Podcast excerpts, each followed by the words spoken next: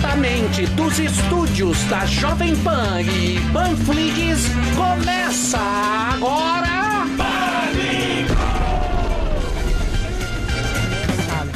Muito bem, meus amores. Paniqueira está no ar, meus queridos, aqui diretamente dos estúdios isolados da Panflix.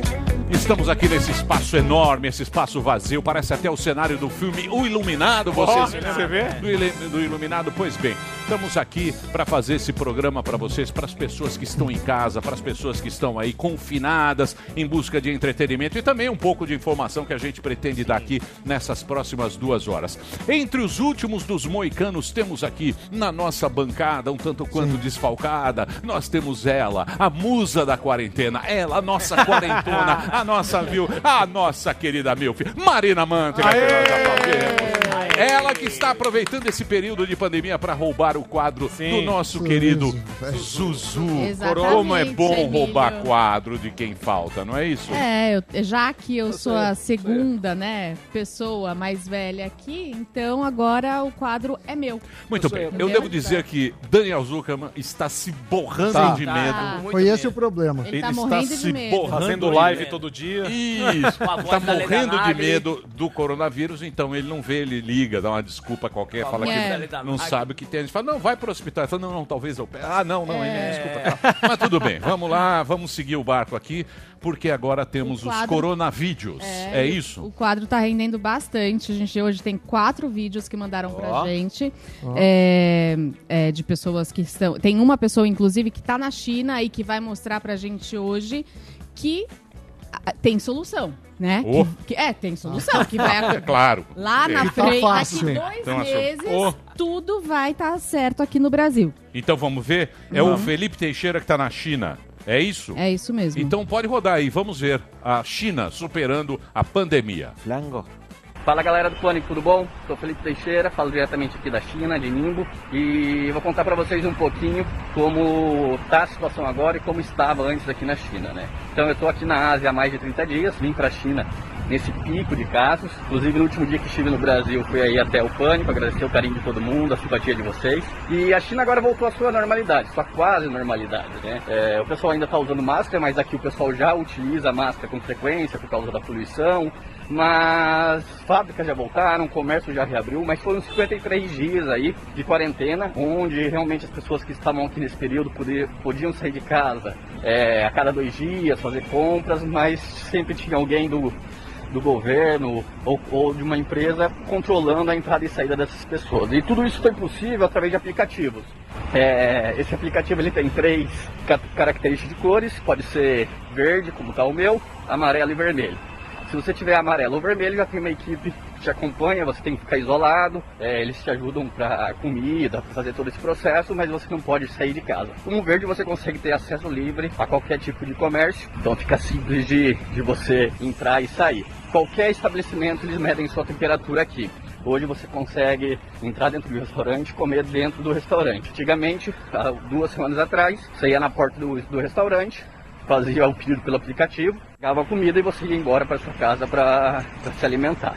Acredito que no Brasil vai passar pelo mesmo caso, porém, diferente da China, a gente não tem tantos recursos disponíveis. Né? Aqui o governo liberou créditos sem juros para as empresas, mesmo assim, é, muitas empresas sofreram e muitos comércios fecharam, porque foram aí quase 60 dias sem fluxo. Os comércios também inovaram, aqui já tem muito isso de compra pela internet, por aplicativo. Eles apostaram mais nisso, então as vendas online, que já são grandes aqui, cresceram muito mais. E essa questão que o pessoal fala, ah, isso está sendo uma estratégia da China para lucrar com isso, eu acho uma bobagem, porque o mercado de bolsa de valores está aí para todo mundo. Não é só a China que está comprando as ações de baixa. O mundo inteiro, que tem quem tem dinheiro agora, está fazendo esse tipo de investimento.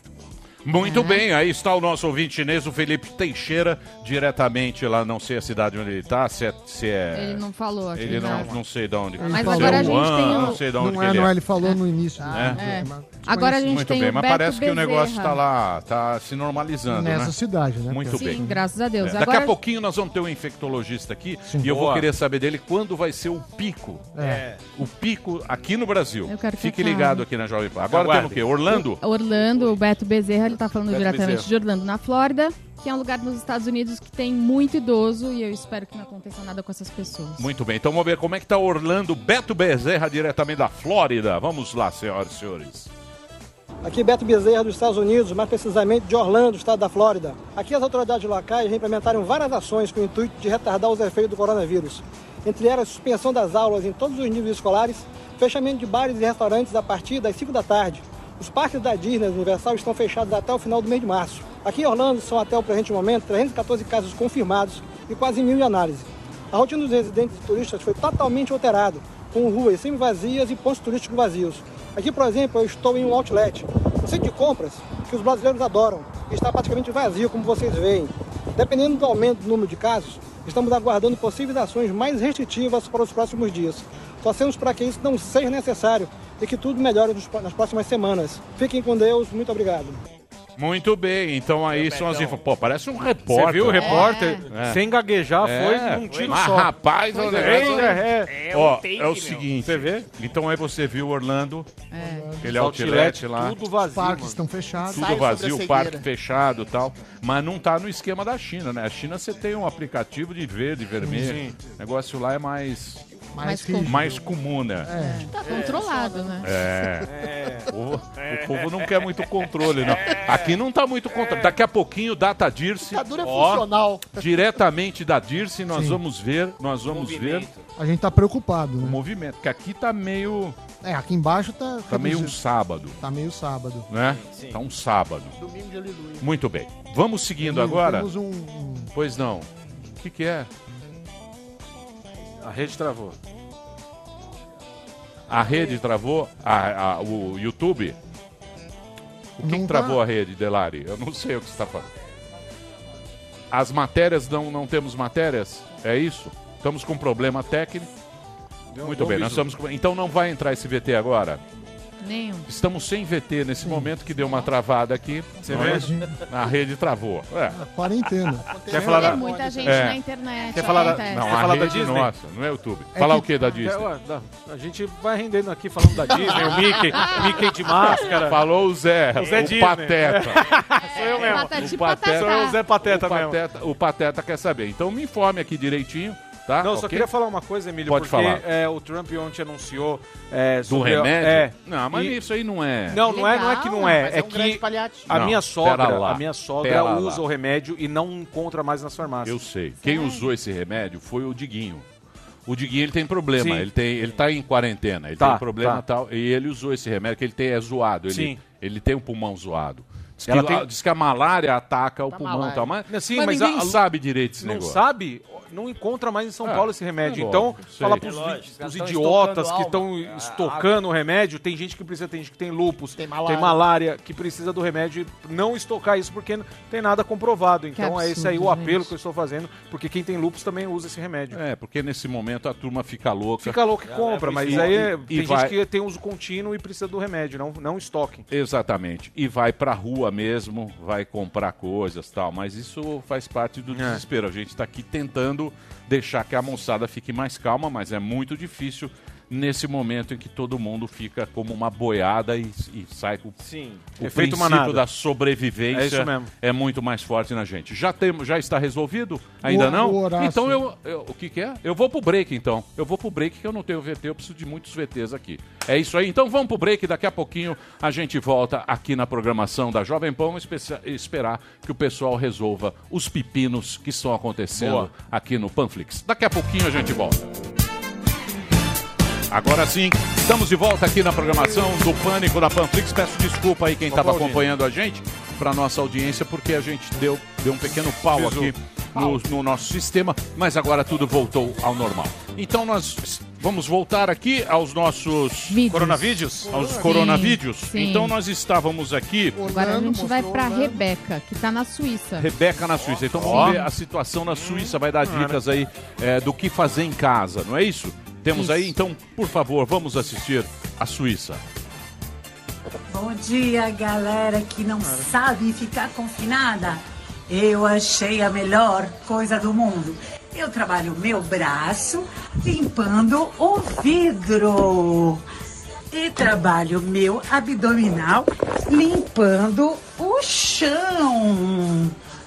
Gente, e ainda tomando vitamina D natural.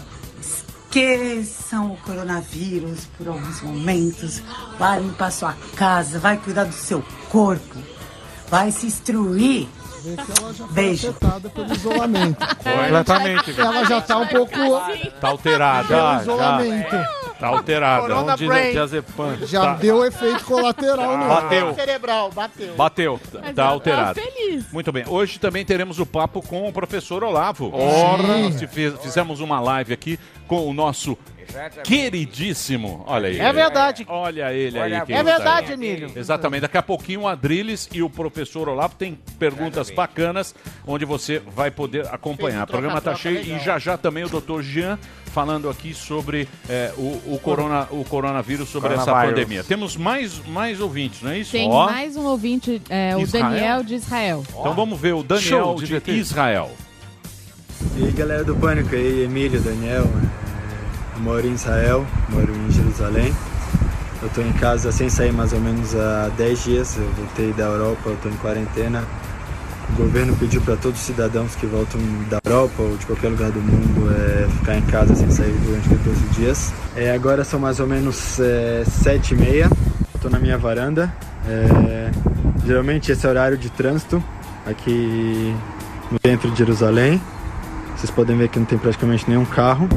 É isso, as escolas, faculdades não estão funcionando, o pessoal não está trabalhando, o pessoal, o governo pediu para as pessoas ficarem em casa e essa é situação.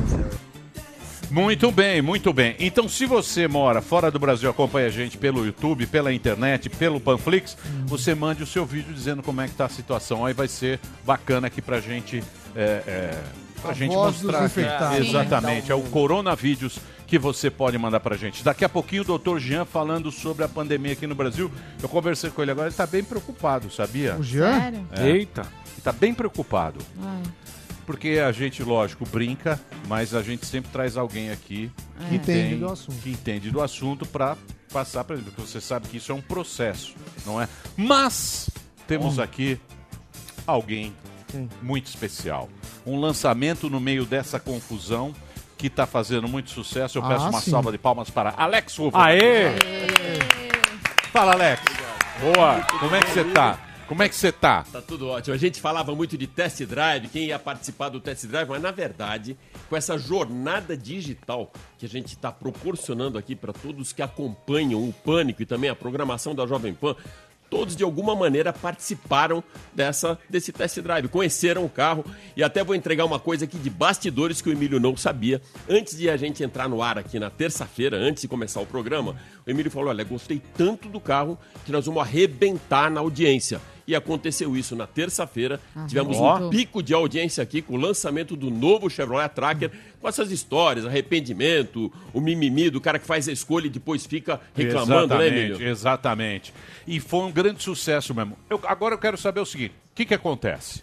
Eles fizeram esse lançamento devido a essa confusão que está. Foi tudo feito pela internet. Foi um pico altíssimo. Muita gente acompanhou esse lançamento e foi um lançamento tecnológico como esse esse o, o novo lançamento da Chevrolet. Que né? é uma disruptura, na verdade, Emílio, da indústria automotiva com uma jornada digital. Então, o que, que a gente consegue proporcionar hoje? Quando o cara vai fazer uma compra de um veículo, ele não vai direto para a concessionária. O que, que ele faz? Ele começa a pesquisar a internet, as mídias sociais, os programas, como aqui a gente conseguiu entregar tudo isso no Pânico. Então, essa jornada digital leva o cara até lá. E a relevância é tão grande do mercado de SUVs, Emílio, que é para cada quatro carros vendidos, um é SUV. Então a relevância é grande no mercado e também foi para a Chevrolet. Então a gente agora vai ouvir o Herman Mank, que é diretor de marketing, diretor executivo de marketing da General Motors para América do Sul, que fala exatamente da importância desse lançamento para a marca. Então vamos ver.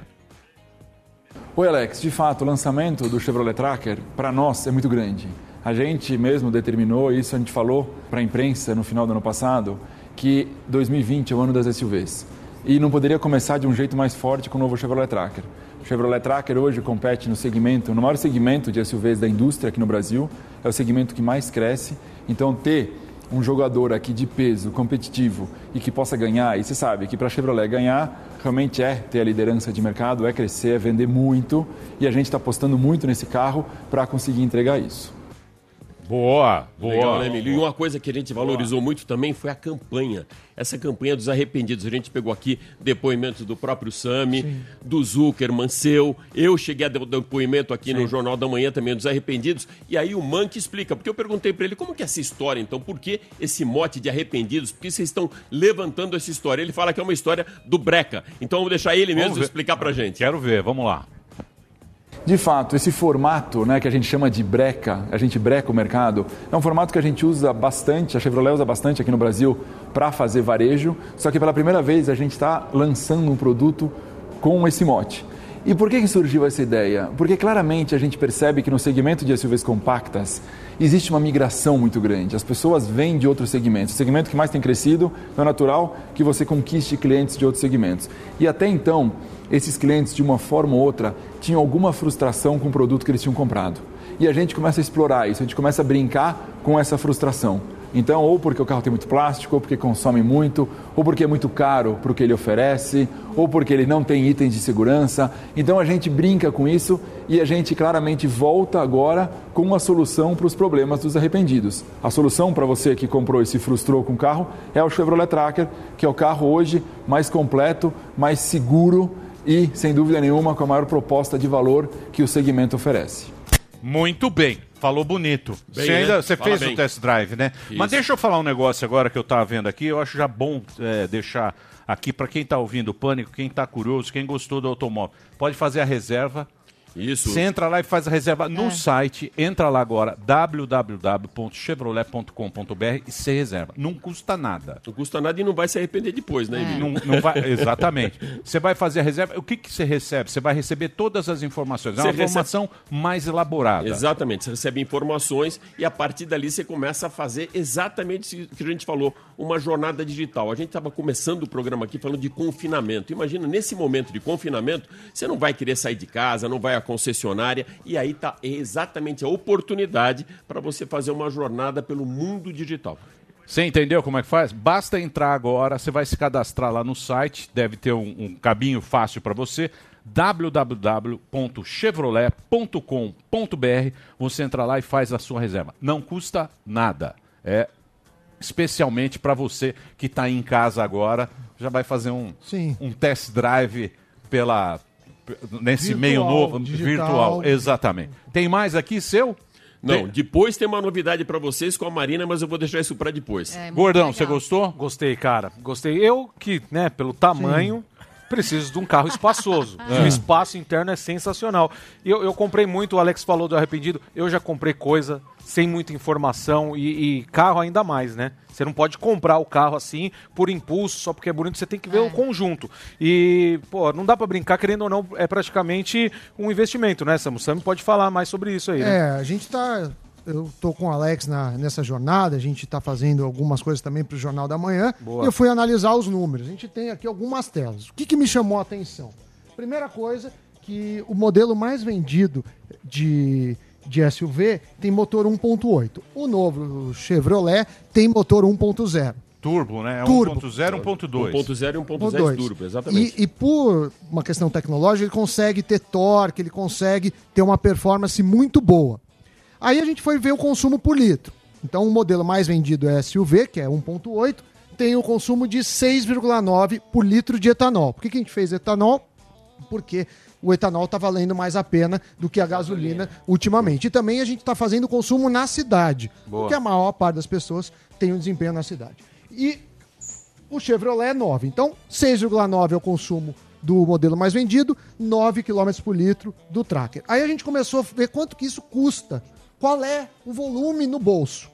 Então, vamos lá. Primeiro, é, o SUV mais vendido, 217 litros. O novo Chevrolet, 166 litros por mês. Isso significa que, se você ficar com o SUV mais vendido, você vai gastar 650 reais por mês em, em combustível.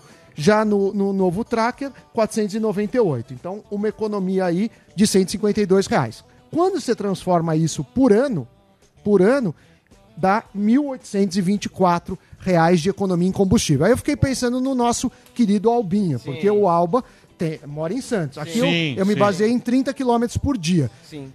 Então imagine o que você. Porque a pessoa olha o carro e às vezes pensa só no custo da, daquele bem, mas não tudo que envolve. Uma Sim. economia de 1.800. Manutenção, essa coisa É, toda. aqui é só combustível, 1.800. Se a pessoa ficar três anos, já são 6 mil reais. Se ficar cinco Só anos. pensa em números. É. Não, é impressionante. gasto. Hoje eu até falei, ele é o nosso mal batano. É. Ou seja, o homem que números. calculava, ele Sim. continua calculando aqui na Jovem Pan. Eu vejo números. Tem gente Então, mas ele também, o, o IPVA dele também. Também é mais barato, né? Ele só olha isso, o. IPVA, o consumo. Ah, mas tem um detalhe aí, com toda essa economia que o Samidana passou, que você consegue fazer com o mais carro, barato, 55% do valor do IPVA você já tira com essa Já economia. É. Imagina, vai ficar mais da metade do valor. Todo mundo reclama de IPVA. É uma maneira, já- de, uma maneira de você conseguir reduzir com a economia que você faz de combustível. Ó, entra lá agora, faz a reserva, não custa nada. www.chevrolet.com.br. Você só vai reservar. Aí você vai receber muito mais informações.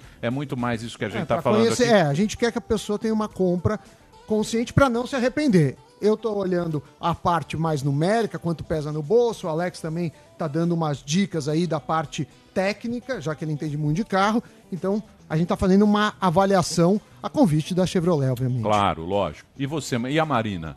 A Marina mandou muito bem, eu não sei se é o momento já, eu quero mostrar logo isso. Diz que a Marina foi elogiada Foi. Eu fui pela. muito Cara, elogiada. impressionante é. que essa menina toca. É. Isso, a gente fala muito de escolha, né? Sim. Eu tenho certeza que hoje de manhã eu fiz a escolha certa Tá ao levar a vendo? Marina. Na verdade, eu ia levá-la para passear. É. E aí eu senti tanta firmeza que eu passei a chave, passei o comando para Marina. Ótimo. E ela mesma fez o test drive. Eu vou só dar um spoilerzinho que aconteceu dela utilizando um dos atributos do carro. A gente estava na 23 de maio já voltando para a rádio, ela no comando, lógico. E tinha aquela saída da tutóia, aquela subidinha que depois a gente pega para vir aqui para a rádio. E tem um atributo do carro que é o alerta eh, de ponto cego. E eu demorei para avisar a Marina, que era para entrar naquela saída direita. Mas quando eu avisei, o que, que ela fez? Cara, foi uma coisa assim, parece que ela tinha uma visão 360. Ela olhou para ver se estava acendendo a luz do ponto cego, olhou o retrovisor direito, olhou por aqui, deu seta para direita, entrou e pegou a saída que eu acho Mas que eu nem com Schumacher, tudo. nem Ayrton Senna fez aquilo que ela fez. É. Mas com firmeza. Ele tem aviso ela do com- ponto cego. Tem muita tecnologia é esse carro. maravilhoso. Sensacional. Tem muita tecnologia. Tem o alerta de colisão frontal, né? Você está, por exemplo, numa situação. Ou do- as pessoas falam no dia a dia, mas o dia a dia nosso também tem chuva, tem alagamento, tem condição de uma via escura que você às vezes não consegue identificar um, um pedestre ou um outro veículo e o carro faz isso por você. Ele tem uma leitura no teto, como se fosse um ultrassom, que ele faz um mapeamento e ele percebe um objeto e se você está em rota de colisão com aquele objeto. Ele é primeiro, Emílio, ele emite um, um sinal luminoso e sonoro. Se você não aciona o freio, o freio, ele aciona Ele aciona. você e evita uma colisão. Vamos ver? Vamos. Tá aí no... Tem VT? Tem, tem VT. Então vamos lá, pode rodar aí. Na última terça-feira eu fui tão bem recebido por vocês aí na bancada do Pânico que eu resolvi usar além da reciprocidade e convidar agora o Pânico para fazer o test drive do novo Chevrolet Tracker junto comigo. E como eu sou um cara old school, né, onde privilegia sempre ladies first, as mulheres primeiras, aí eu peço desculpa pro Zuckerman e pro Emílio que queriam muito andar nesse carro para convidar aqui a Marina Manteiga para me acompanhar no test drive. Pode ser, Marina? Pode ser, óbvio que pode ser. Boa, então ao invés de eu levá-la para passear no tracker, você mesmo faz o test drive, tá certo? Fechado. Vamos só lá? que eu só vou te dizer uma coisa. Talvez eu roube seu carro. Vamos lá, vamos lá.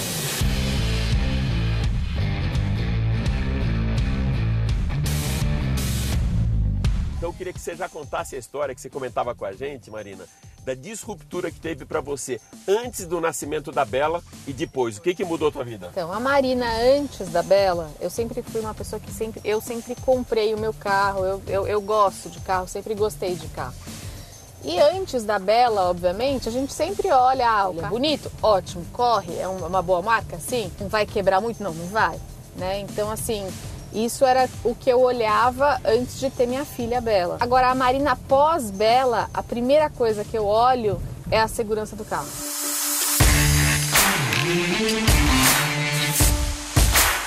Marina, sabe que uma das coisas onde tem o maior, a maior parte da escolha ou seja, da população por um SUV, que é o líder de mercado, né? ou seja, 25% hoje do mercado, ele é comprador de um carro SUV. É um carro mais alto, ele dá uma posição mais confortável, a mulher se sente mais segura no trânsito, Muito porque ela tem uma mais. posição mais alta, ele tem É. uma, a- uma, uma altura em relação ao solo mais alta também. Esse aqui, por exemplo, tem roda de 17 polegadas, que combina muito bem com esse formato de carro para um SUV. Então, assim, você acabou de falar algumas coisas que fazem parte exatamente da escolha por um SUV. Não, eu Acabamento, o achei que, que você achou? acabamento maravilhoso. Olha, é chique isso daqui, não Muito é? chique mesmo.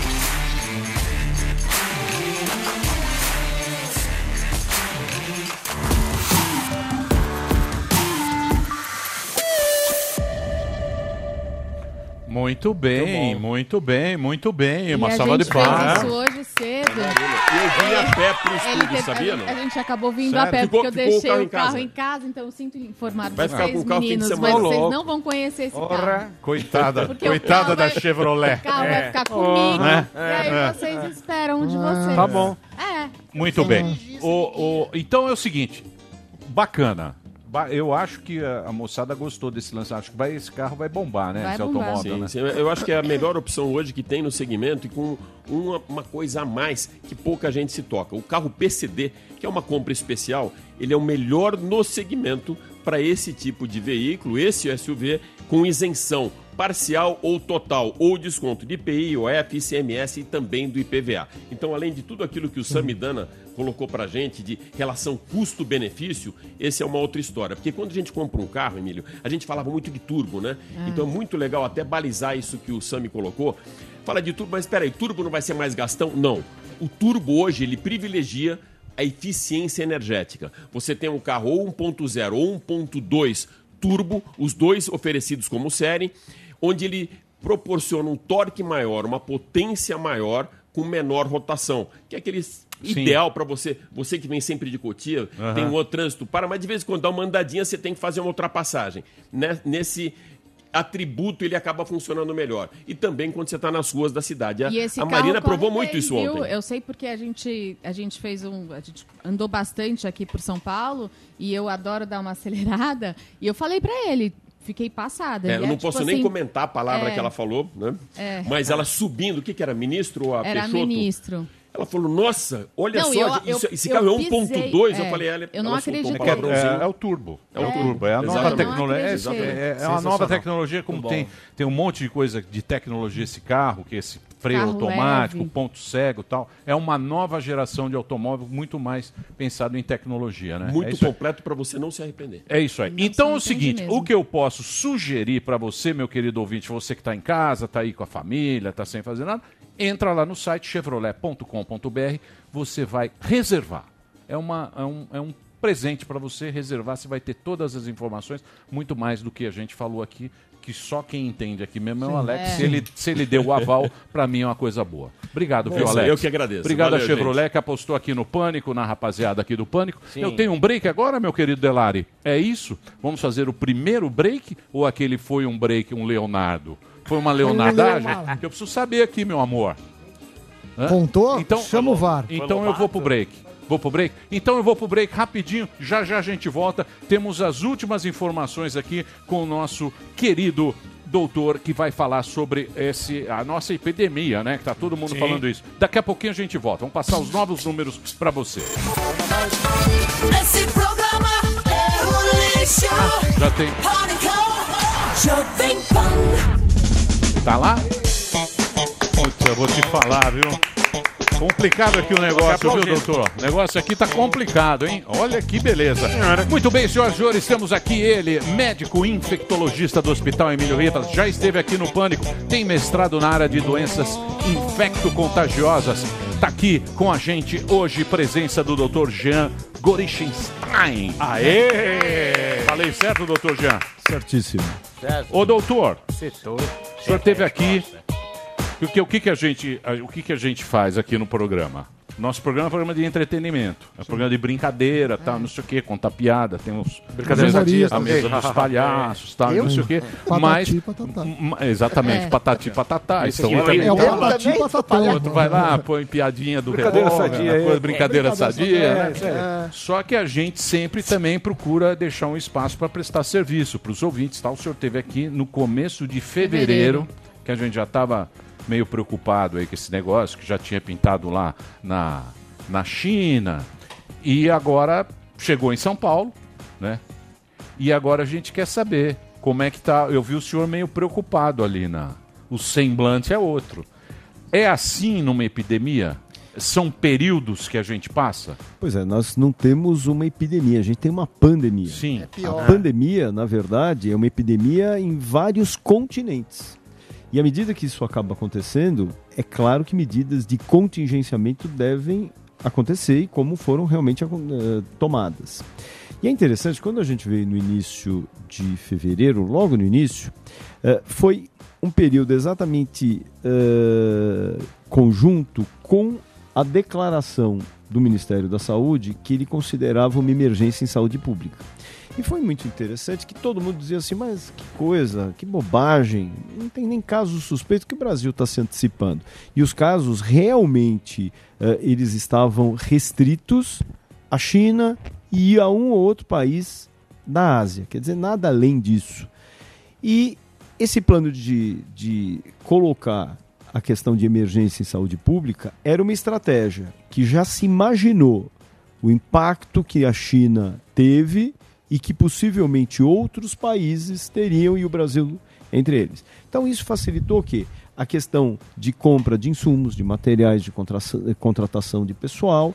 Ou seja, esse plano já havia sido instituído muito antes de qualquer caso suspeito. Bom, e aí, se viesse, criou-se entre os estados eh, o, o elencar de quais seriam os hospitais que receberiam estes pacientes que estivessem comprometidos. Mas o que se sentiu na, na época na China que era o impacto, a velocidade com que um público especificamente de idosos e pessoas que tinham alguma eh, doença no pulmão, no coração, hipertensos, diabéticos, esses eram aqueles indivíduos que vinham com formas graves e precisavam de internação em unidade de terapia intensiva. Qual era o problema disso? O problema chegava todo mundo junto. Imagine, Emílio, que você tenha um restaurante com quatro mesinhas. Então Uhum. você comporta quatro mesinhas. De repente chega um ônibus para se- serem servidos. Você fala, eu não posso, procure outro. Outro estabelecimento. Só que o outro também está lotado. Mas aí eles estão com fome eles vão para outra cidade. Imagine esse ônibus chegando num hospital que você só tem esses quatro leitos, com quatro respiradores. Você não tem como atender, Atender. essas É um pessoas de saúde pública. que vêm com o que nós chamamos de insuficiência respiratória, desconforto respiratório, oxigenação baixa. Esse é o problema e esse, isso que foi visto.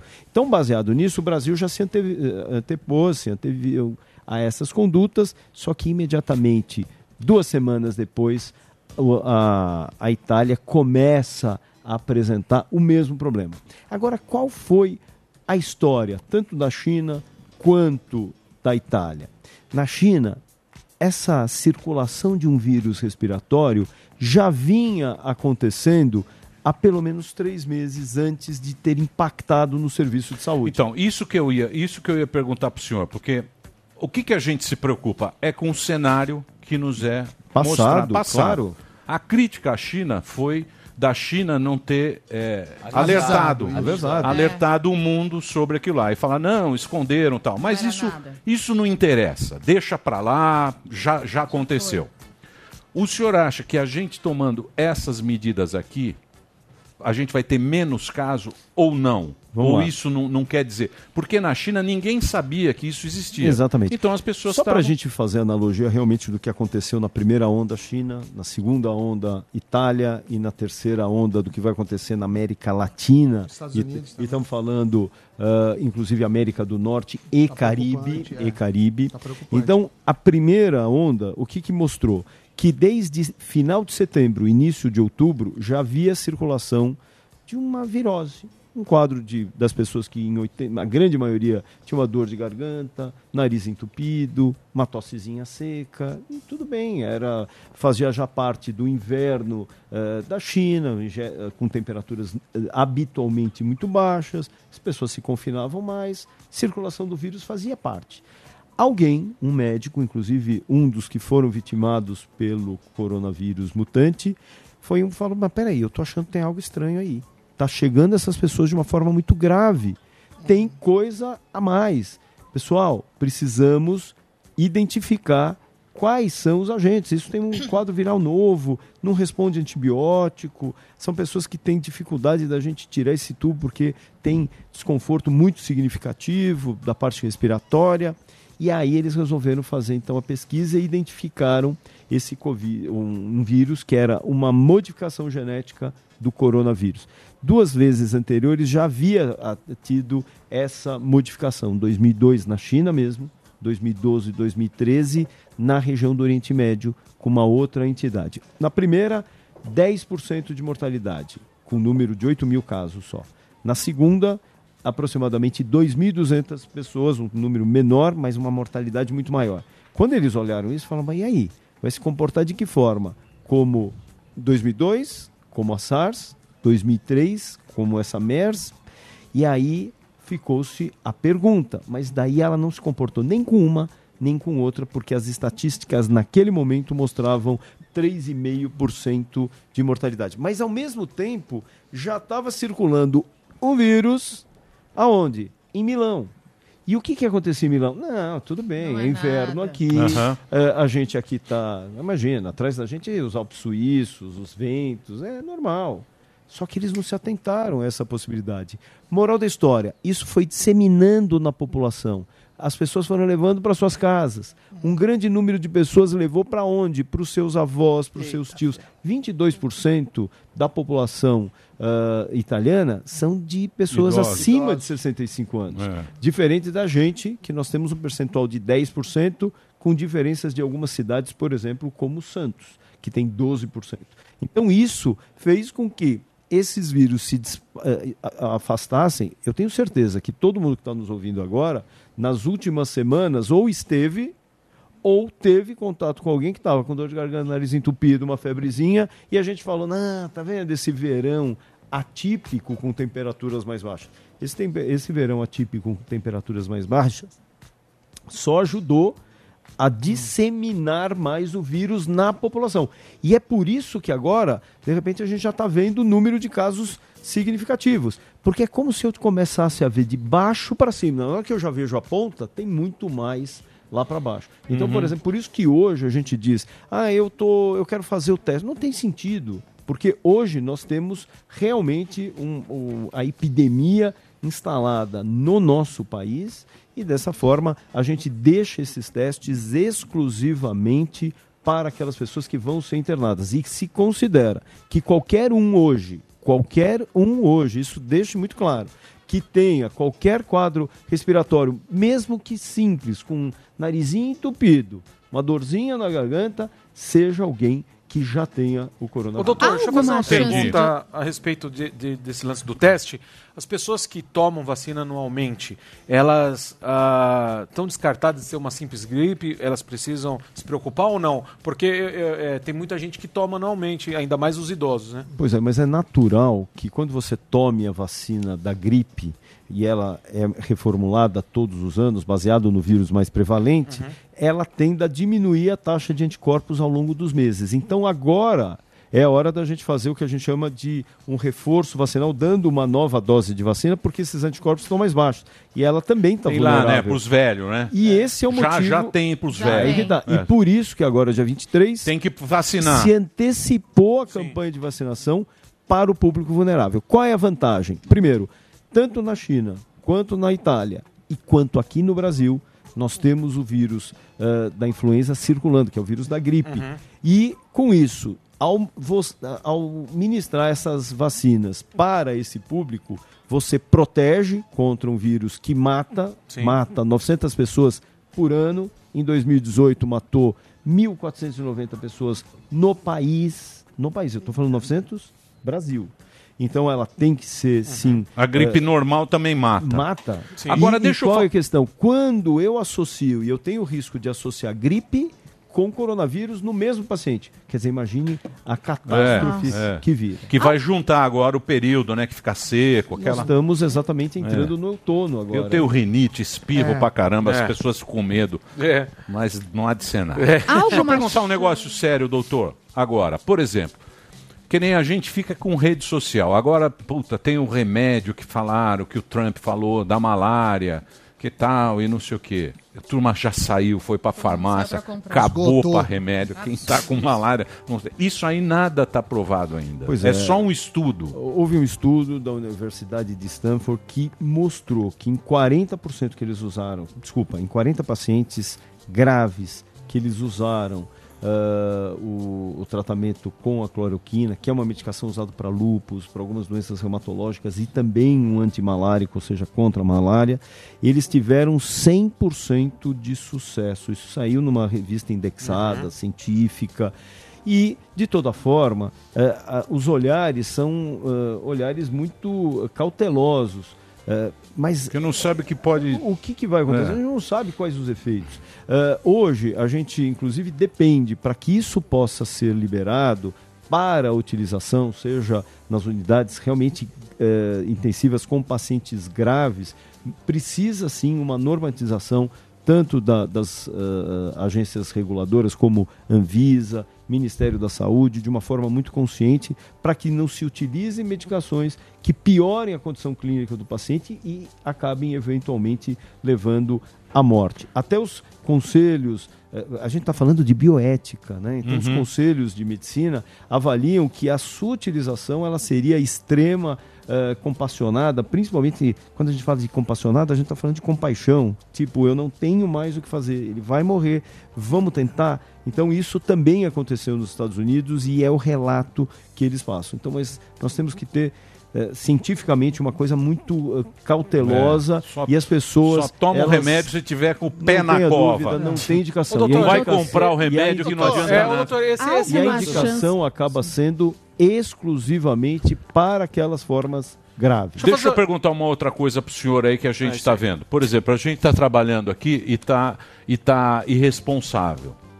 O senhor falou que a gente está meio irresponsável. Pois aqui. é, eu não quis falar quando a cara feia Não. era mais ou menos essa. Porque, O na senhor verdade. falou, tá- tá irresponsável. É, é, não falei irresponsável, Eu mas fico- você já entendeu que, Não, que então, foi isso. eu fico, eu fico numa situação muito complicada, porque eu falo, não, eu quero fazer o programa, eu tô lá, pô, tem muita gente que tá em casa, tá recebendo informação, mas eu também não sei se eu tô fazendo bem ou se eu tô fazendo é, o mal é. à humanidade. Porque o que, que nós estamos falando? Eu quero saber o seguinte, não, no geral, no geral, no geral, a população, nós estamos em São Paulo, o programa está indo para todo o Brasil, mas o senhor está vendo as ruas de São Paulo e tal. Eu vejo muita gente na rua que não está muito que trabalhando, está meio que passeando. E isso é uma cagada. praias Isso é uma cagada, não é?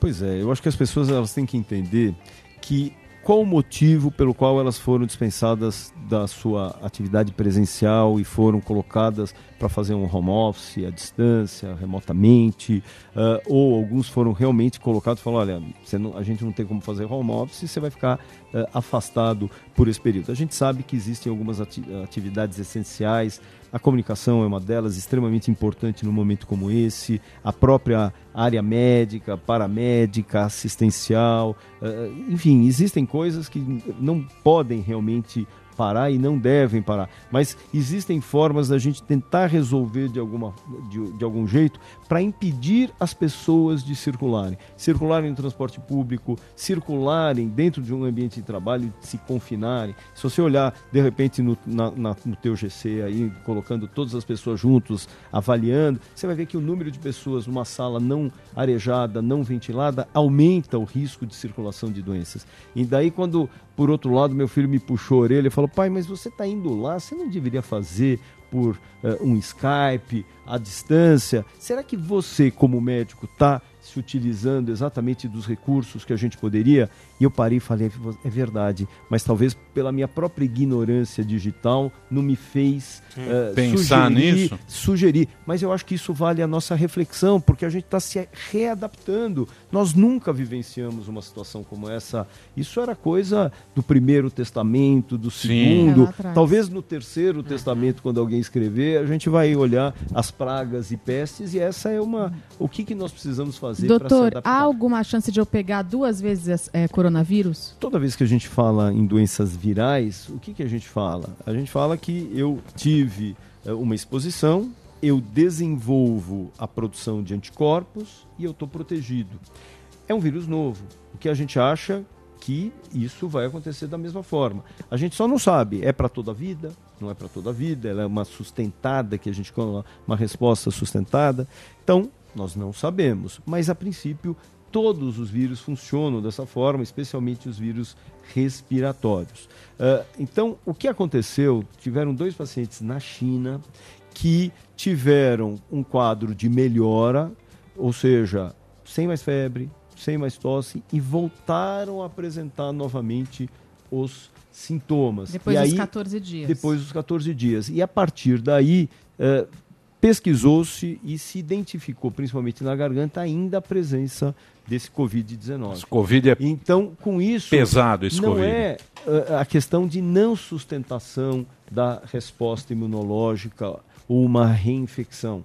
Na verdade, o que se vê aí é que possivelmente o coronavírus se perpetue por um período maior até no próprio organismo, justificando es- esse prolongamento dos sintomas. Muito bem, vamos ver o que, que está. Tá, já, tá tossindo. Aí. Engasguei. Ah, engasgou. Aí. Ah, Engasgou. meu Deus. Vamos ver como é que está a Dirce agora. Temos o Data Sim, Dirce. Data Dirce. Vamos ver como é que está a movimentação na cidade de São Paulo. O nosso instituto de pesquisa é o Data Dirce. Pode- diga lá, como é que está aí, ô Eric? Fala família, sou Eric Surita, tô aqui na Dirce, ó.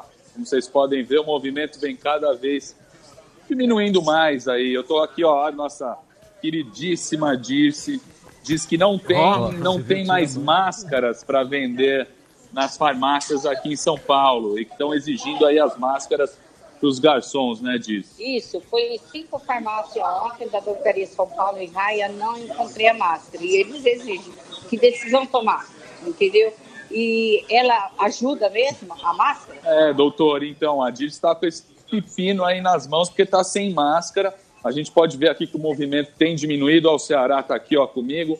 O nosso mestre, ó, ele está preocupado caiu, aqui. Eu disse para ele, o André Marinho vai contratar aí pô, o isso, Ceará que de cozinheiro, Cozinheiro, caso né? aí a Dirce feche, caso tenha esse problema. Então a gente está aqui também fazendo É, um movimento aí, até falar com o Sami a respeito para vocês aí valorizarem aí os pequenos comércios, os pequenos restaurantes perto da tua casa, porque as grandes empresas, as grandes corporações, McDonald's não vai sofrer tantos problemas, essas grandes redes aí não vão ter todo, não vão sofrer tanto assim com a crise quanto os pequenos restaurantes, né, Ceará? Com certeza.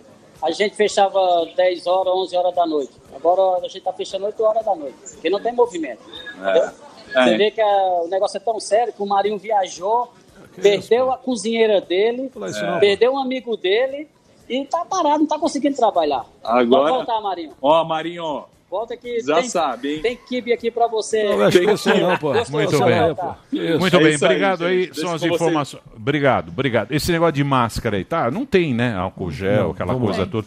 A gente falou, eu uso o, o álcool normal, né? Então, quais são as pessoas que têm que fazer a utilização das máscaras? São os médicos que estão, médicos, paramédicos, aquela equipe que faz o registro das pessoas nos hospitais. São essas pessoas que têm a necessidade absoluta de fazerem uso das máscaras. A gente já viu que existe um percentual muito alto de profissionais da saúde que acabam sendo infectados e na China foi assim, na Itália foi assim e no Brasil também já está sendo assim. Sim. Quer dizer, e com isso, então, é importante que essas pessoas usem as máscaras. Os pacientes que têm diagnóstico de coronavírus, quer dizer, o diagnóstico hoje é, lembra que eu falei, tem quadro viral, eh, tosse, febre, do, qualquer quadro eh, mínimo, a gente vira e diz, é, então você saia com as máscaras para voltar para a sua casa. Quer dizer, eu vou, fui para o hospital. Qualquer passei- sintoma em casa e família também presa. Então ele vai embora para casa. Então ele tem que usar máscara.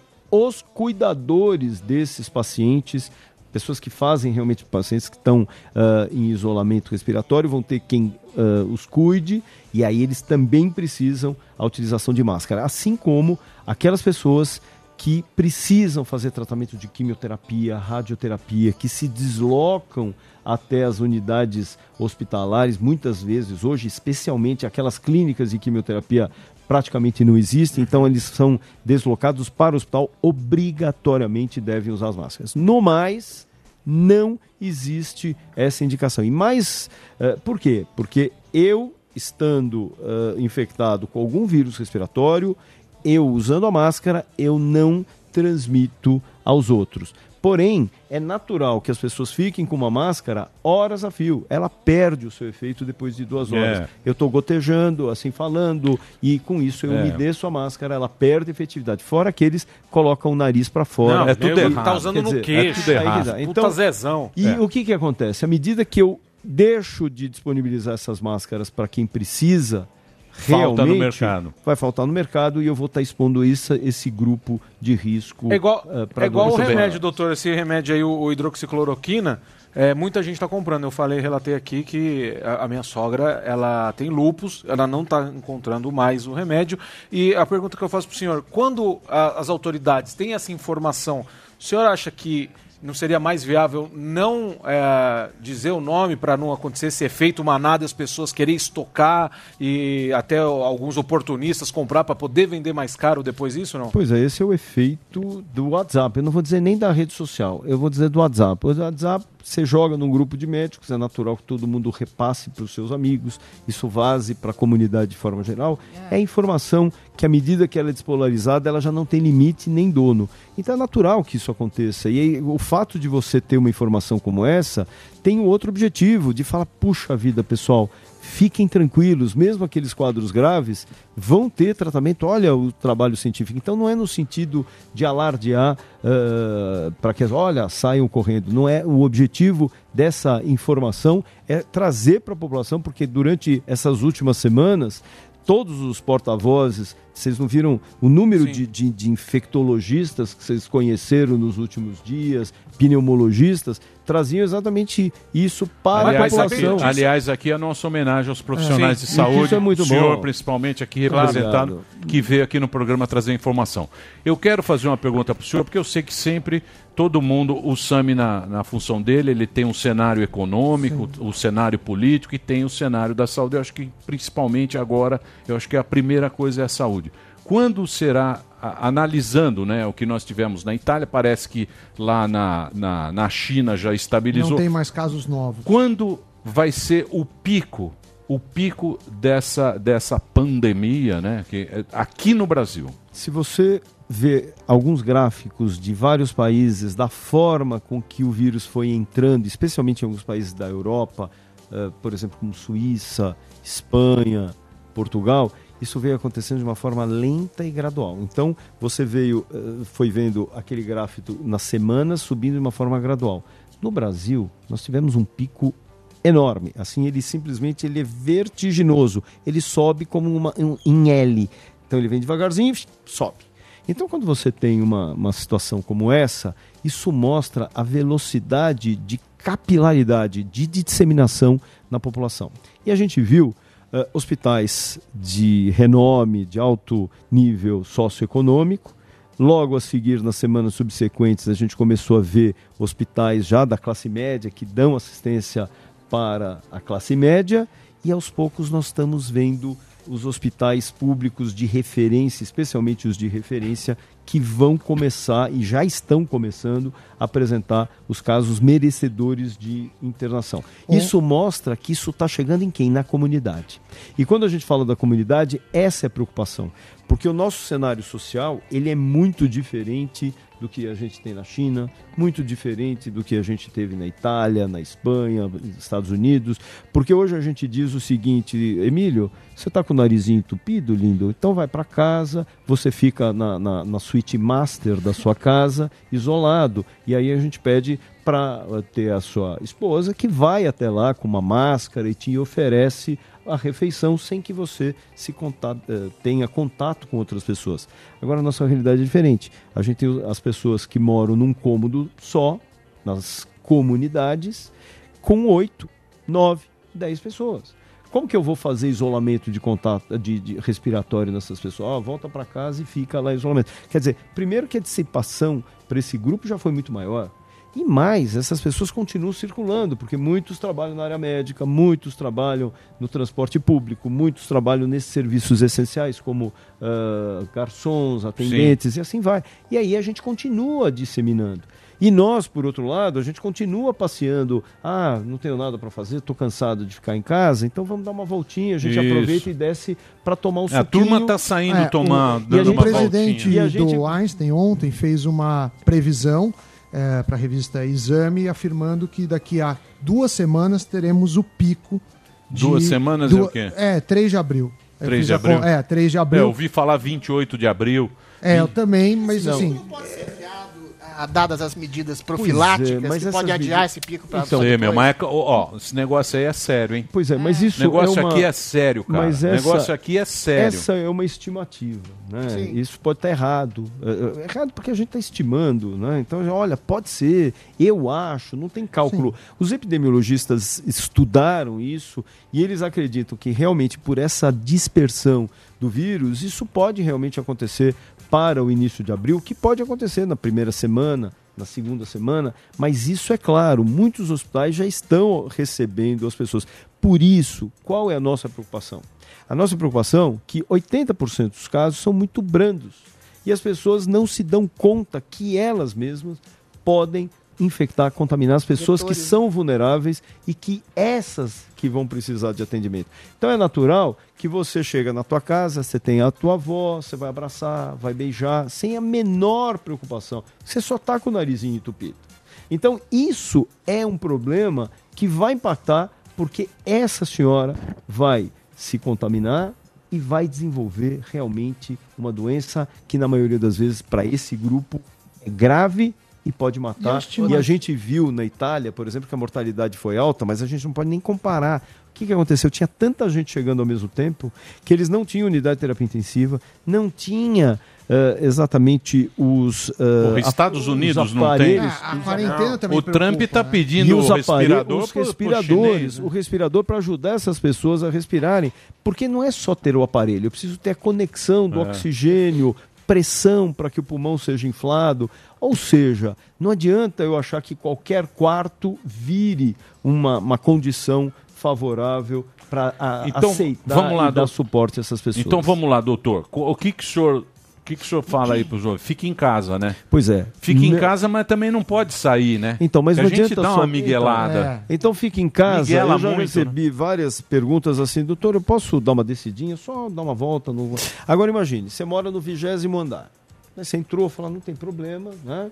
Primeiro que você vai apertar o botão e alguém acabou de tossir, espirrar ali no botão e você pôs o dedo, coçou o olho, o nariz e a boca, óbvio, ali é uma forma de você eh, se infectar. Bom, mas tudo bem, você nem pôs a mão, colocou com o cotovelo, É, dá um como puta todo do mundo. migué, dedinho. Aí que É. tá, mas daí É. tudo bem. Tá todo mundo com toque. Com a caneta, com a caneta. Aí você parou no quinto andar, entrou um casal de pessoas, de, de, de, de namorados, parou no primeiro andar, entrou mais uma senhorinha, daí todo mundo, um tosse, outro espirra, outro conversa e goteja, esse gotejar é o suficiente. Hora da história, você se, se expôs. É, então nós não difícil. temos a, a- a percepção de cenários de risco. Ou eu vou lá na padaria, porque tem aquelas mesinhas que ficam ao ar livre, não tem problema. Só que eu tenho um atendente que está vindo me, me proceder o serviço e com isso ela também está gotejando em mim. Ela tossiu e pôs uma xícara que eu não soube. Quer dizer, é óbvio, você vai falar, Jean, você está elocubrando. Não, porque esse vírus tem uma transmissão tanto Transmite pra através caramba, né? Da- de gotículas de saliva, É danado, né? espirro Doutor, e contato. Qual é a Muito bem. projeção desse isolamento absoluto? Até quando que a gente... Porque tem um gargalo aí, a economia Tem que esperar. tem colapso. Tem que esperar. Existe uma projeção Adriles, estimada? você, essa é Tem a que questão, esperar. porque hoje você vira e diz assim, tá bom, então você vai para casa 15 dias. São 15 dias prorrogáveis. A gente não sabe. Porque daí o que, que vai acontecer? Você vai falar, bom, tá legal, a gente teve uma. Qual é o objetivo de você tirar essas pessoas de circulação? Para você diminuir o impacto, a velocidade em que esse carro vai bater no poste. Então eu vou diminuir a velocidade, ele vai bater ele vai bater. Mas eu, pelo menos, à medida que eu desacelerá-lo, o que, que eu vou permitir? Que as pessoas, mesmo que sendo infectadas, mesmo essas velhinhas sendo infectadas, eu consiga fazer com que eu prepare o meu serviço de saúde para atendê-las. Hoje, você está entendendo? Uma vez nós estávamos no Morning Show Sim, sim. e o Adriles me perguntou, já, mas por que, que não abre de uma vez a fronteira? As, as fronteiras, digo assim, deixa todo mundo solto, pegando a- a- o vírus, se imuniza, como está acontecendo, por exemplo, na Inglaterra. Exatamente pelo fato, na Dinamarca... não, já e- fecharam, já então, fecharam. então, Já voltaram. quando É. eles começaram a fazer, quando eles começaram a fazer isso, a gente já falou, isso é tiro no pé. É. Porque eu vou ter um número de velhinhos, porque é isso que matou todo mundo e está matando. Hoje na Itália, pessoas acima de 80 anos, eles viram e dizem assim: olha, infelizmente a gente não vai poder fazer nada. Eu recebi um vídeo agora de um paciente meu que a mãe eh, verbalizava isso para ele. Olha, eh, olha o que nós estamos vendo. E ela trabalha na área de saúde lá. Então nós não podemos deixar que isso aconteça. A gente não dá é muito humano, migué. A gente não dá é muito humano migué. e não é ético. Então nós temos que fazer com que as pessoas, e quando eu estou aqui falando, quando eu vou em qualquer outro veículo de, de televisão falar, é exatamente no sentido de alertar, porque nós temos os dados técnicos e a gente está orientando a, a- a população. E daí, de novo, a importância da, da- exatamente de toda a mídia que tem sido extremamente eh, zelosa, trazendo informações muito éticas e dando oportunidade para todos esses médicos trazerem essas informações corretas. Doutor Jean, a gente quer agradecer você, não só você, como todos os profissionais da medicina aí que estão se desdobrando, sem dúvida, estão trabalhando que nem uns, Boa. que nem uns condenados. Sim. Agradecer aí pela, pelo senhor ter vindo aqui no programa de hoje. E eu vou dizer uma coisa para vocês, ó, a gente está dando migué, tá brincando tal, a gente também aqui tá brincando, mas pelo seu semblante, pela última vez que o senhor teve aqui em fevereiro e agora eu vejo que realmente a gente tem que se preocupar e nesse momento vamos procurar fazer o que os profissionais estão mandando a gente fazer. Fique em casa quem pode, quem não pode continua fazendo trabalho, mas fazendo essa profilaxia é o máximo que a gente pode dizer para os ouvintes e levar a sério esse negócio, não Sem levar na, na- E reforçar, reforçar. Mesmo aquelas pessoas que estão em serviços essenciais, mas algumas populações em específico não podem circular neste momento. São as pessoas idosas, são as pessoas que têm problema no coração, são aquelas pessoas que têm problema eh, no pulmão, pressão alta, diabetes, gestantes. Essas pessoas não podem. Pessoas que têm problema na sua imunidade, fazem tratamento de câncer, com quimioterapia, doenças reumatológicas em uso de corticoide e outras medicações, não podem estar circulando. Fique em casa. Mas ficar em casa não é virar e falar, bom, já que a gente está em casa, vamos chamar os vizinhos que também estão por É, aqui. faz Ficar- churrasco. não dá. O cara quer fazer churrasco, fala, vamos fazer Não. um churrasquinho, não tem o que Jogar falar. Porra, bicho. Não Jogar poker. É, não é Porra. para realmente aceitar isso. E outra coisa, é natural que, por exemplo, alguns os pais trabalhem, seus netos, os filhos fiquem com seus avós que são sim idosos de risco e a gente fala assim, a criança, imagine uma criança de 10 anos em casa, você fala, ah, desce no playground com os amiguinhos. Isso é um crime, porque esse menininho vai descer, vai entrar em contato com outras crianças e vai subir com coronavírus que vai se expor a essas velhinhas. Então, pessoal, vamos ter várias questões. A primeira é a percepção do risco. A segunda, a gente está falando, ah, então o velhinho não sai de casa. A gente tem muito velhinho que não tem filho, que não tem mulher, que não tem nada para ajudar. Então, a gente agora tem que parar de fazer selfie e olhar do lado. Né? Ah, eu sou lindo, eu sou mais. Não, você pode até ser. Mas nesse momento a gente precisa que a comunidade olhe os seus integrantes. Que você, seja no seu condomínio, que seja na comunidade, identifique quem são esses velhinhos, que vocês ajudem. Olha, não precisa ir lá na padaria. Eu trago pão pro senhor. Eu trago Porra, leite. tá difícil, hein? Quer dizer, É. mas eu Puta, acho. é. Eu ah, acho a que- turma não vai fazer isso. Então, mas as É melhor pragas- ficar em casa. Que É melhor, é melhor a gente saber o que vão fazer. Fique em casa, Pois deixa é, vô e vó, não fa... vô e. Não vai no Mas vizinho não comprar esque- pão. Então, vamos não lá. vai. Emílio. Não vai, não Emílio, tem o chip, doutor. Sabe o que vai Esse acontecer? chip a gente não o tem. que vai acontecer?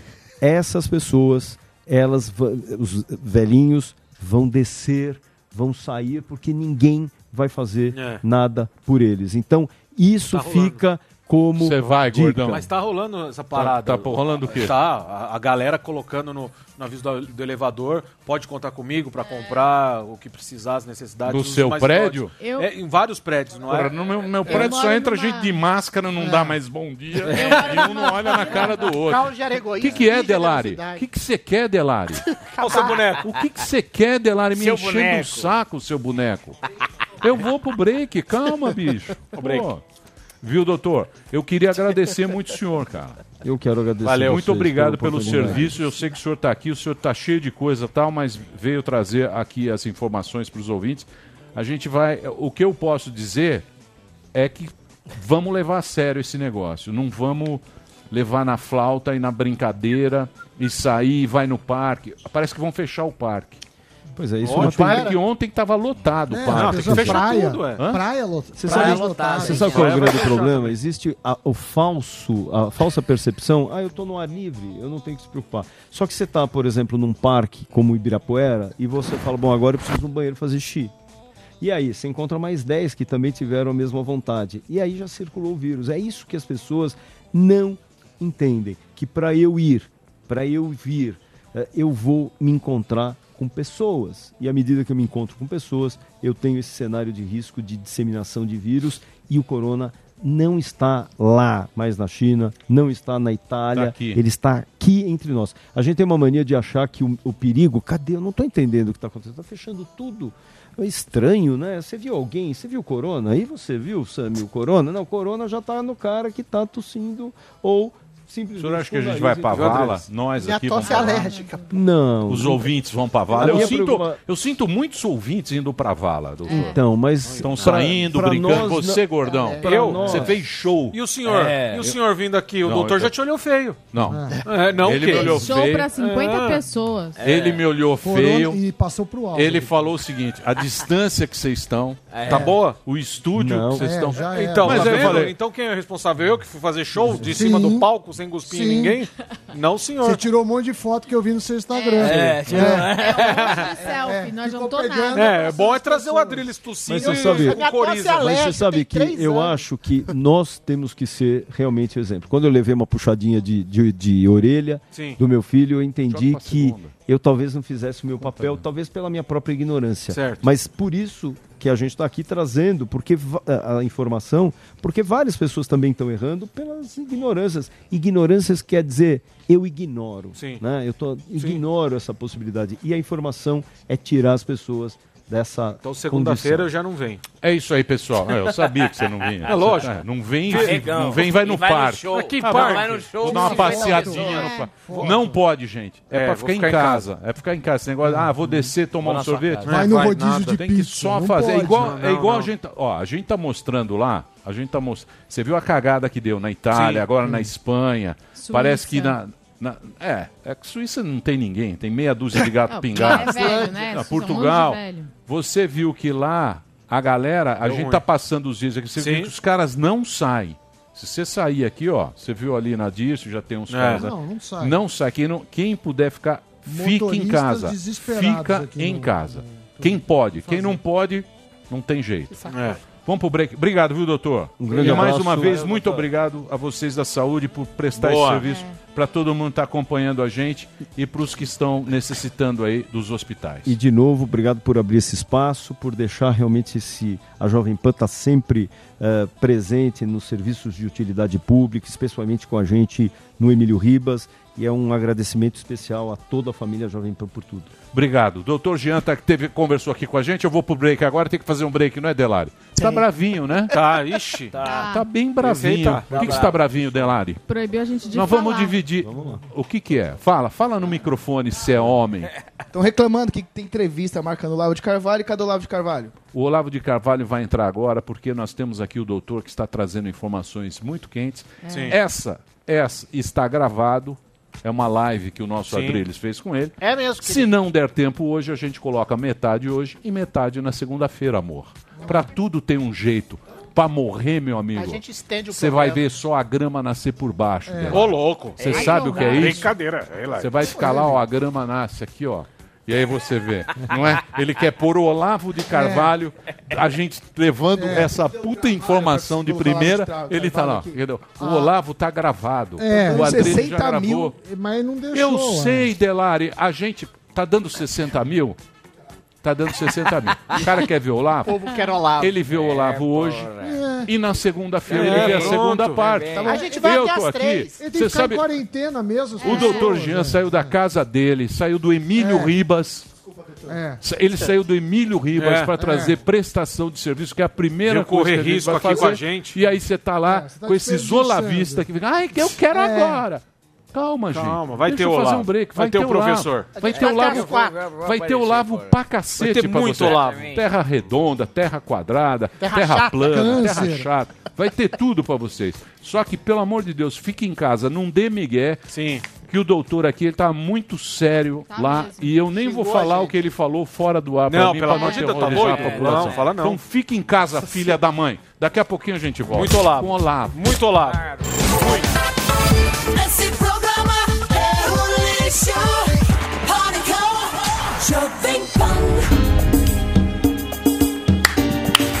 Vamos dançar essa canção.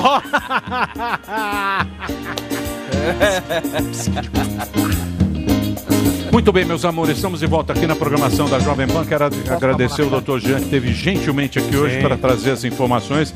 Esse negócio é sério mesmo.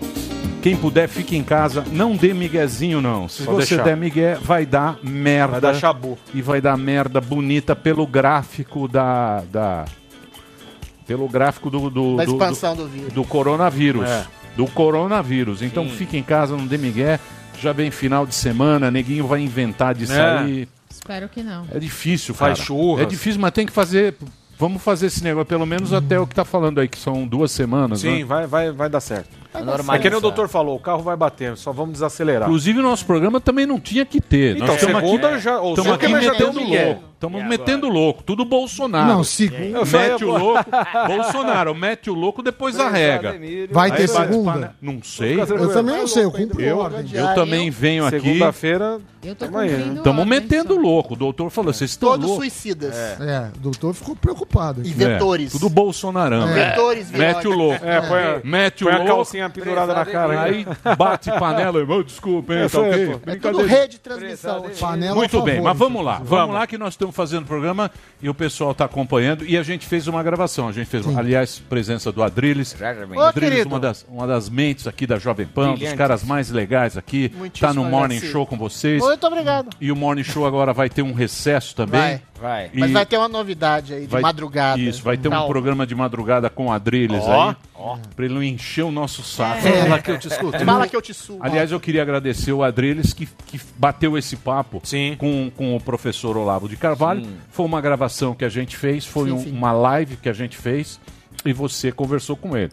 Você podia dar um, um Uma introdução. um Olha, o. Olavo falou sobre absolutamente tudo, sem nenhum tipo de censura, sem nenhum tipo Muito de bom. freio, desde a relação dele com a, com a Regina, ah, desde a- a- a- o conceito de terraplanismo que é, que, que é otorgado a ele ou não, ah, desde a filosofia dele, desde o conceito de globalismo, a relação e a influência dele dentro do governo. Ou seja, a gente falou sobre absolutamente tudo e mais um pouco. Sou muito agradecido. Ele, ele cedeu essa entrevista a mim, falou que verdade. queria uma exclusividade só comigo. Sim. Ah, o Olavo, pra quem não sabe, de alguma forma, entre aspas, me descobriu quando eu ainda era um, um Uma bichinha lá em- Não, não. Bichinha era um escritor de rede social, ele falou que pra foi extremamente generoso, falou que eu resgatei a alta cultura, poesia. Antes Ou seja, depois do eu sou BBB? eternamente, eternamente grato ao professor. Aí vamos ver lá. Então, Muito vamos bacana. ver. Nós temos o trecho aqui que o Olavo fala sobre a infância dele, que foi a pergunta que você fez. Eu fiz várias. Então, vamos acompanhar. É que a gente dividiu em três. Perfeito, perfeito, Ótimo, tá? perfeito. Então vamos lá, pode rodar. Caro ouvinte da PAN, a gente está aqui com alguém que dispensa maiores apresentações, Olavo de Carvalho. Muito boa tarde. Boa tarde, tudo bem aí? Professor, o senhor disse que o senhor teve uma vida de merda na juventude e que o senhor poderia muito bem ter sucumbido ao ressentimento. E a gente percebe pelas redes sociais, pelos movimentos identitários de esquerda, ah, que o ressentimento virou uma bandeira, como se fosse uma vingança por exclusão social, ah, por sujeito ter brochado, ter sido rejeitado. Ah, Que lição o senhor passaria para essas pessoas que ficam ah, carcomendo o tempo inteiro o próprio ressentimento como uma forma de vingança a uma vida que é uma merda para todo mundo? Eu tenho que parar de frescura, porra. Porque eu percebi o seguinte, de fato, a minha vida na, na infância e na, na juventude foi uma merda. Uma merda indescritível. Eu vejo o Lula né, chorando, ah, minha infância de garoto pobre do Nordeste. A minha infância foi muito pior que a dele. Eu não estou aqui chorando de coisa nenhuma, estou gratíssimo, estou contente. Estou contente que aquela merda acabou, minha vida agora melhorou. Agora o cara chega à presidência da República e ainda está chorando por causa da infância no Nordeste. Eu lembro da governadora do Rio, a Benedita, a mesma coisa, ela já era governadora e ela disse, não, eu sou uma doméstica, doméstico caralho, mulher, você é governadora, acorda, mulher, né? E também eu não sou mais um garoto coitadinho, eu sou um homem, homem realizado, feliz, não tenho nada para reclamar de ninguém. Agora, é claro que tem um monte de gente tentando, né? Tentando me destruir. Toda semana eles escrevem um monte de coisa e é o fim do Olavo de Carvalho. Três meses depois já mudaram de assunto e o Olavo de Carvalho continua aí, né? Livre, leve e solto. Ou seja, é- você vê mais uma massa de má intenção do que uma coisa efetiva.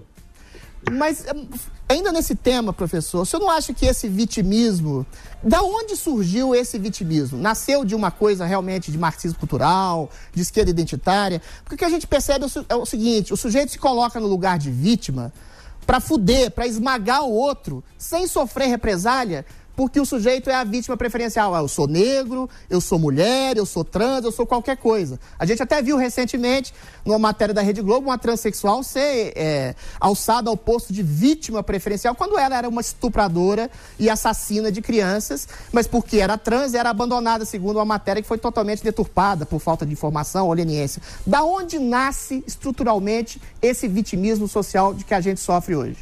Olha, agora que apareceu a história inteira do cidadão, quando ele tinha 12 anos, ele já estuprou um garoto de 3. Daí a família do garoto queria e ele fugiu. E daí Ele já está fazendo coisa desde essa época, o cara é um monstro. Né?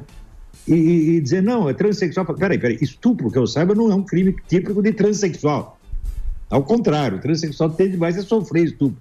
Então ficar tratando com. E dizer, não, ele foi abandonado pela família por ser transexual. O quê? Quer dizer, o pior que ele fez na vida foi ser transexual. Que, que loucura é essa? Né? O fato de ser transexual não tem nada a ver com a história. O cara é um filho da puta, é um monstro. Né? Tem que ser trancafiado lá e nunca mais ninguém falar com ele. Agora, ninguém tá com dó da mãe, que há 10 anos não vê o filho, né? Essa que se foda, tem que ter dó, é do coitadinho lá. Mas isso é a cabeça do Drauzio Balela, é assim mesmo. Eu não acredito numa palavra que esse sujeito diz. Eu não daria o meu cachorro para ele tratar, pô. Mas essa mudança, ah, professor, de, de estrutural, de um, de um marxismo de oprimidos, de proletariado e burguesia, isso começou a mudar quando? Que se colocou como novos oprimidos, os negros, É. as mulheres, os gays. De que maneira começou a fazer essa mudança estrutural desses novos oprimidos eh, preferenciais? A história é muito comprida, e até eu já escrevi metade de um livro a respeito. Em todo lugar existe uma relação de poder e alguém está fudendo com a vida de alguém. Tá certo? E essa é a ideia geral de oprimidos. Ora, quando lançaram isso, a Revolução Proletária acabou. E aparece a, a- a revolta geral dos oprimidos. Ora, essa revolta geral dos oprimidos só é possível no regime capitalista. No regime socialista, não. Ou seja, o pessoal frankfurtiano eh, fudeu com a Revolução Proletária. É isso? E criaram essa pseudo-revolta que só fortalece o capitalismo internacional. Quem financia esses movimentos todos? Né? Feminista, gaysista, eh, eh, negrista, tudo. É Fundação Rockefeller, Jorge Soros, é, é o grande capital internacional. Ou seja, os grandes capitalistas perceberam que havia nessa ideia da, da dialética negativa da escola de Frankfurt uma coisa enormemente vantajosa para eles. Eles começaram a financiar a coisa porque era bom para eles. Ou seja, quando que por esse meio dessas revoltas dos oprimidos em geral vai se realizar o socialismo? Nunca! Vai se fortalecer cada vez mais o capitalismo monopolista, que é o objetivo de todos eles. Então, a esquerda hoje trabalha para o capitalismo monopolista internacional. E daí aparece essa besta quadrada, esse analfabeto desse João César de Castro Rocha, que, ah, eu sou formado em Stanford, estudei na puta que eu pariu, e dizer, não, toda a guerra cultural bolsonarista é baseada no livro Orville, que descreve a tomada do poder para a implantação da ditadura do proletariado. Mas é uma besta mesmo, meu Deus do céu. Muito, bem, bom. muito bem. Aí o primeiro Muito trecho do nosso querido professor Olavo, com Adrilles. Você tá muito elegante, Tá tá mesmo, hein? hein? Ah, eu tô falando direito, tô falando até mais grosso. Tá né? falando mais grosso. É, Você não é, deixa, o né? Olavo, o Olavo provoca masculinidade na gente. É. Ele me convidou Aí. pra matar fala- urso Por que, que com, com, É. com o Olavo você falou grosso? É medo. E com o Edgar você fala fino? Não falo fino, não. Por que, Eu falo- eu falo fino quando eu falo mais alto e tô discutindo. Putz, a Aí a, Adriles? vai pro saco. Muito bem, mas você sabe que muita gente não, não, não concorda com essa teoria. Claro. Né? É, Sim. é muito polêmico a, Sim. a- a- É o a- princípio exatamente daquilo que a gente sempre chama aqui de marxismo cultural. É a mudança do eixo, da guerra do proletariado contra o grande capital, É. que não funcionou, porque o socialismo entrou em debacle no mundo inteiro. E você E os concorda- novos oprimidos são. Olha, não sei se eu concordo. Você concorda com o professor? Mas o que existe hoje nas redes sociais, agora não. Com a, a- Não, com a então, pandemia mas- do sim. coronavírus, acabou com essa merda. Aí você vê as redes sociais, é movimento negro, movimento LGBT, movimento feminista, tudo bom, tudo bem. Esses grupos realmente foram oprimidos durante séculos na história.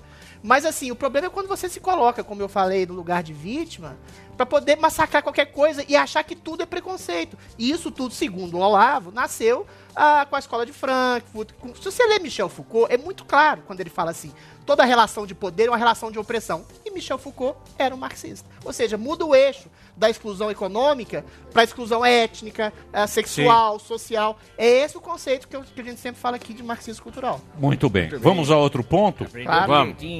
E o, pô, o querido doutor, pô, do Porra, eu não dou nem careca. cachorro O Drauzio? cuidar, O Drauzio. porra. É, o Drauzio. O É. parece- Drauzio Balela. O sujeito Drauzio- parece o mais Drauzio é um doente cara que tem, pessoa, tem o porra. respeito de um- de É. uma grande parcela Mas é que o Drauzio da estava mal população. informado. Eu acho que nesse assodamento de achar que ah, você tem que fazer uma defesa incontestável de grupos excluídos, como o professor bem falou, você acaba deixando de fazer o principal, que é o julgamento individual. Sim. Você acha que a Globo foi má profissional ah, de deixar ah, essa, essa informação, por exemplo, que o transexual tinha estuprado crianças? Lógico que não. É porque eles nem se perceberam no afã de fazer essa defesa de um grupo, se esquece de fazer a defesa do, do indivíduo. Esse é o problema da esquerda identitária. Ele- ela preserva muito mais as identidades de grupos do que os indivíduos. Sim. E um negro, ou um gay, ou uma mulher, ou um, um LGBT, pode ser um canalha e pode ser um santo. Sim. Ou seja, a questão é individual. Tudo acaba sendo individual. Sim, é um Não é? julgamento tem que ser individual. Canalha tem em todo lugar. Exatamente. Gente boa também. Exatamente. Não é? Nós somos todos bons aqui. Exatamente. Todos mais ou morremos, menos, mas mais ou menos. É. Temos agora, temos agora outro. O pessoal tá gostando, os olavistas?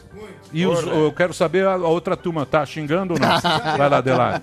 A turma não precisa ver, deixa só quem quer ver. Não, Mas vai a ver, turma vai tem que ver assistir, vai também. assistir. A Isso aqui é um programa Não, plural. A É, gente mas fala que pra é todo nosso mundo. programa. Tá É. xingando muito. Zô. Classe AB, É. analfabeto e burro.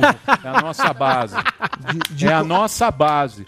Não se gostando. esqueça isso, Boa. Delari. Tá certo. É. Muito bem. Bora. Tem um outro trecho aqui, onde o nosso querido Adrilles conversa com o professor, é sobre o Bolsonaro, a ideologia que dizem que o, que o, que o, o Olavo de Carvalho, ele é o mentor, Intelectual. o guru, Guru intelectual, intelectual, do- do clã É. Bolsonaro. do, do Olavo de Carvalho. É lógico que o Olavo de Carvalho é um intelectual, já Sim. tem, Sim. tem prêmios. Ele escreveu O meu- sobre. No Maomé foi, Pô, ele foi escreve- ensaio sobre Maomé. Ele escreveu um ensaio sobre o Maomé e ganhou o prêmio no Egito. cara. Quem que Um fez isso, cara, porra? Não é o caso da Ele é família. Sim. Bolsonaro. Eu sei. Pô, mas, não vê, não, é? Eu sei. Mas, mas isso. intelectual. Mas isso é polêmico. Claro. Ele é um cara polêmico. Tem gente que, É um polemista. que concorda. Daqui a pouquinho a Terra plana.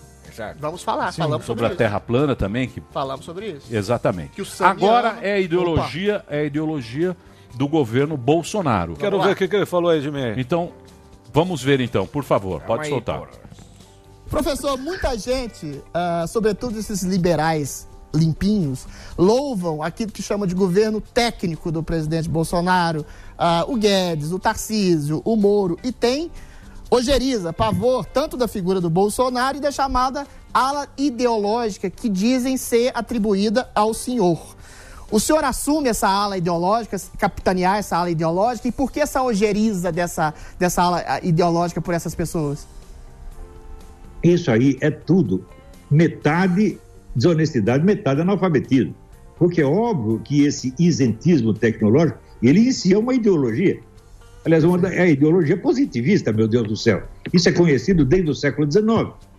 Né? Quer dizer, é, Augusto Conte queria banir a discussão política e criar um governo tecnocrático, só põe técnicos. Mas isso é uma ideologia, é a ideologia da classe tecnológica, é óbvio. Ora, o governo militar foi assim, era um governo tecnocrático, não tinha debate político. Chamava os técnicos e os milicos junto com os técnicos resolviam tudo. Isto é claro que é uma ideologia, era a ideologia deles, era o governo deles. E agora querem fazer a mesma coisa. Claro que isso não vai funcionar. Isso é tu- Toda essa discussão é falsa. Todo esse pessoal é ideológico. Veja, política sem ideologia, meu filho, é jogo de futebol sem bola, pô. Perfeito. Não existe isso. É?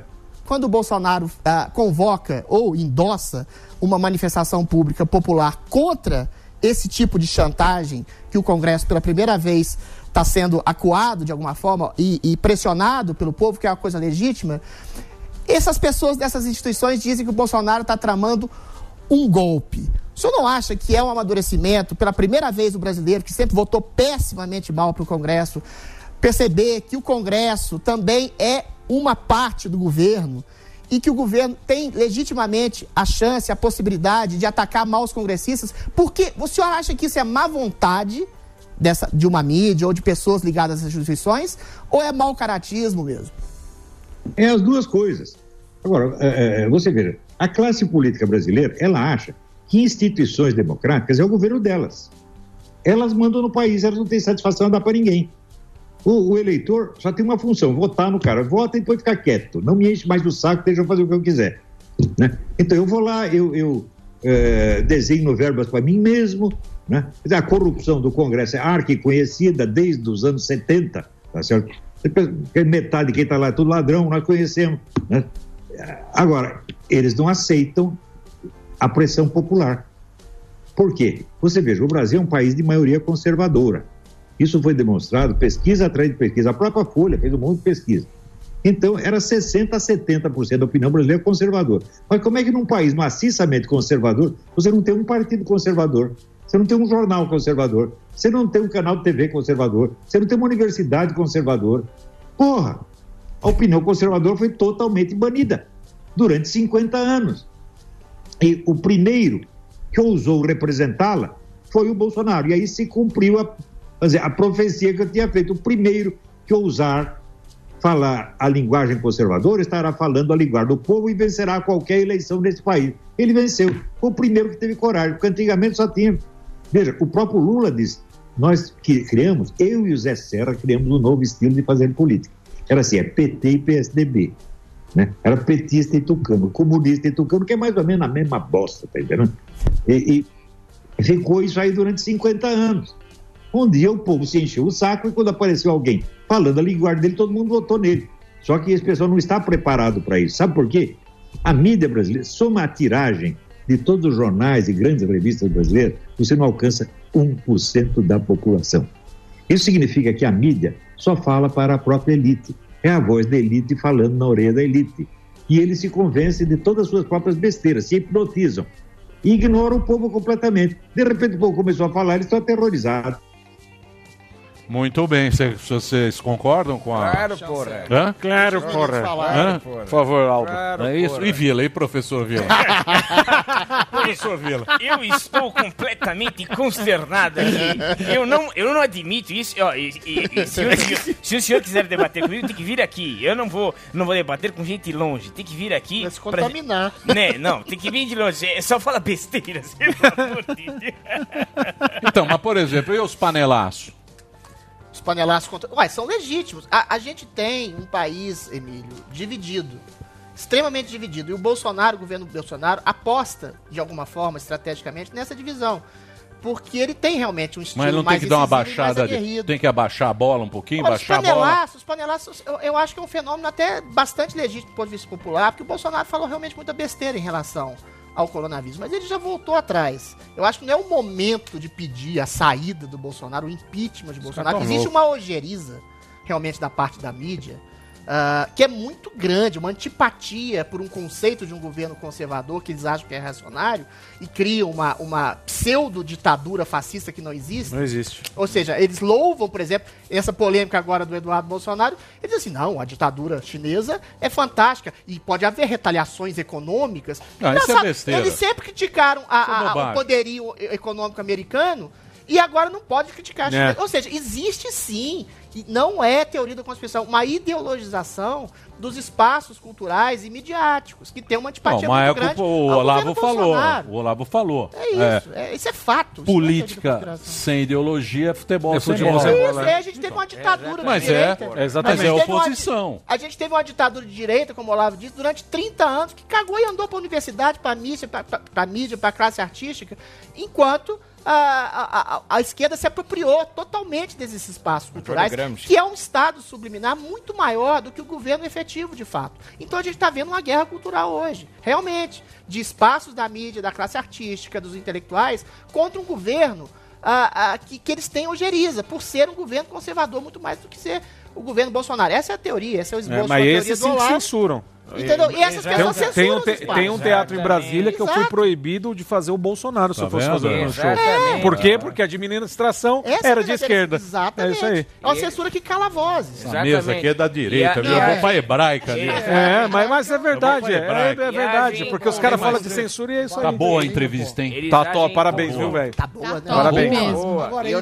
deu, É- umas cotoveladas no Twitter no Bolsonaro. Não sei se você acompanhou. Não, ele disse que o Olavo também é muito aguerrido, né? Eu não sou tão assim dessa forma, porque Não, tem é um jeito do. Bolsonaro enfrentar as instituições. Ele já leva cacetada o tempo inteiro por apontar falhas nas instituições, e o Bolsonaro também tem suas falhas. Isso? Agora, você não tem que se colocar frontalmente contra o Congresso ou contra o STF, porque ele é presidente da República, ele tem que manter um nível ah, diplomático. Porque o Olavo falou que ele agora está abandonado à própria sorte, que ele teria que atacar os inimigos. Eu não sei exatamente, teria que perguntar para o Olavo o que, que ele quis dizer exatamente com esses ataques ou com quem são esses inimigos. Ele acha que a mídia, que a estrutura, o status quo, todo quer derrubar o Bolsonaro. Tem certa razão. Claro mas que há tem, métodos porra. e métodos. Não, mas a já- briga, mas o Bolsonaro, mas a briga dele com a imprensa é clara. É clara. Sim. Então, mas É ele clara. também E bancou. nem, exatamente, alguns nenhum setores dos só. dois, nenhum dos dois abre mão de uma postura agressiva. Você vê a Exatamente. coletiva que o Bolsonaro deu esses dias, que tinha nove técnicos. O que, que a mídia fez?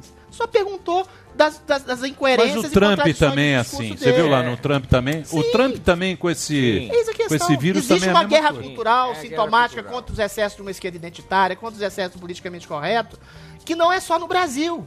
Sim. A eleição do Trump guarda extrema semelhança com a eleição do Bolsonaro aqui no Brasil. Sim. Ô, Delário, eu tenho que fazer um break, né? Vai ficar pra segunda-feira o resto? Todo o resto? Tem mais o quê? Tem Puta, coisa tem- pra Tem O próximo trecho tem quanto tempo? Regina Duarte. Vamos meter a Regina. Duarte pra turma que ficou? Bota a Regina. Podemos Regina? colocar? Aí a gente Aê. faz um break. Vamos pôr a Regininha. Então tem agora é, sobre a Regina Duarte. É... Tá, Que?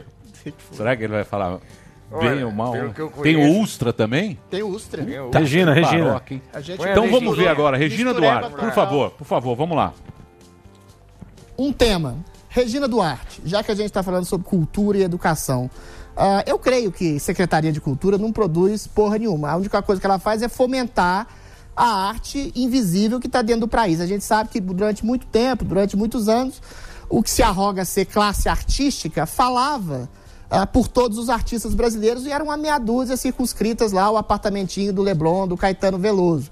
O senhor acha que a Regina Duarte tem a possibilidade de falar ah, e dar voz a outros artistas para além dessa classe artística?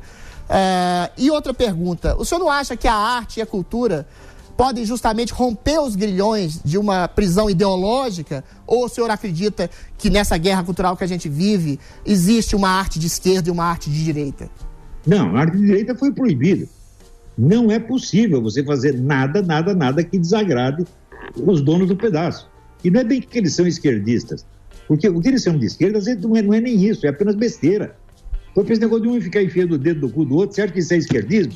Porra! Você pega lá, peça os, os macaquinhos, né?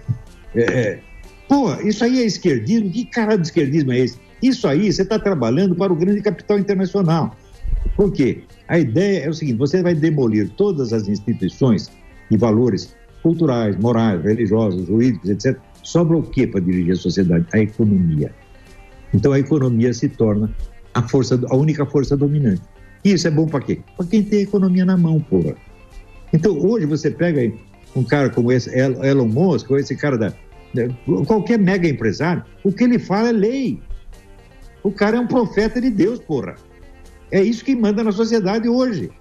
As mega empresas criam a moral, criam os costumes, criam o certo e errado, criam as regras de linguagem. Elas impõem tudo isso pelo poder do dinheiro. E não há mais como reagir. Por quê? Porque todas as instituições que não eram de origem econômica, a igreja, a escola, o ensino, a arte, foram tudo destruído e posta a serviço disso. E quem fez isso? A porra da esquerda. A esquerda é a força-tarefa tá do capitalismo monopolista internacional. É isso que ela é. Trabalha para isso. Quem deu os instrumentos para isso? A porra da escola de Frankfurt. né?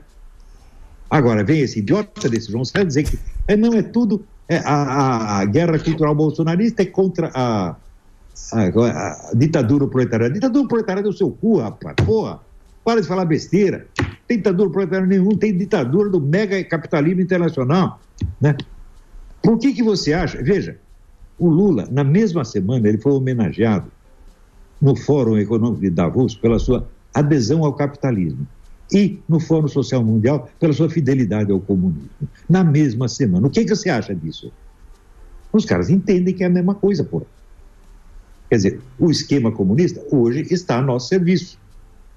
Né? É o tal negócio, no- nos anos 60 eles inventaram aquele negócio. O sexo anal derruba o capital. Todo mundo começou a dar o rabo para derrubar o capital. Né? Estourou tudo quanto é cu no universo e o capital ficou cada vez mais forte. Porra! E os caras ainda não perceberam. Falaram, esse negócio de dar o cu não resolve nada. Ainda não perceberam. Porra! Eh, Professor, Regina Duarte, o senhor acha que ela tem um papel a fazer aí? Parece que o senhor tem feito críticas bastante acerbas a ela. O senhor acha que ela pode alargar esse conceito de classe artística e dar visibilidade a quem não tem? Como é que o senhor avalia essa nesse princípio de gestão? O senhor não acha muito prematuro criticá-la de maneira tão agressiva já? É, não, não, não, eu estou criticando ela que chegou lá dizendo, não, nós temos que tirar essa ala ideológica. A a ala ideológica bolsonarista, a mulher tá gagá, pô. É? Não, facção, tem que tirar facção. Facção é a puta que pariu, mulher. Para com isso, besteira. Ela veio procurar diálogo comigo. Veja, eu a recomendei. Eu vou confessar a verdade. O presidente me deu a honra de me perguntar o que eu achava dela. Eu disse, não, eu acho que ela é uma boa pessoa, etc. Mas eu recomendei a desgraçada. E ela estava dizendo que eu estou tentando tirar o cargo dela. Não, filha da puta, eu ajudei a dar o cargo para você. Só que você não sabe nada, você é que nem esse João César. Não sabe de bosta nenhuma e sai falando do que não sabe. Muito bem. Aí tá o professor. Puta gênio. É. Muito bom. Você gosta, né, Gordão? Eu gosto, eu gosto, eu gosto. Tem Eu gosto que que ele. gosta. É, não gosta. É que ele Hã? fala direto, não tem papo na língua e fala as verdades na lata. Muito muito, bem. muito top, professor. Ó, é o seguinte, vai ficar. é, agora eu tô com o tempo estourado, a gente, evidentemente, quer agradecer. Ainda tem muitos papos aqui, não é? Tem. Tem muitos papos. Pode Terra ser na plana. segunda-feira? Claro, pode ser, com certeza. Muito bem. Estaremos novamente aqui. E foi uma entrevista. é, Tem muita declaração. Tem, vixe. Bastante. Nós deixamos as coisas mais pesadas pro final, infelizmente. Muito bom. Parabéns, Adriano.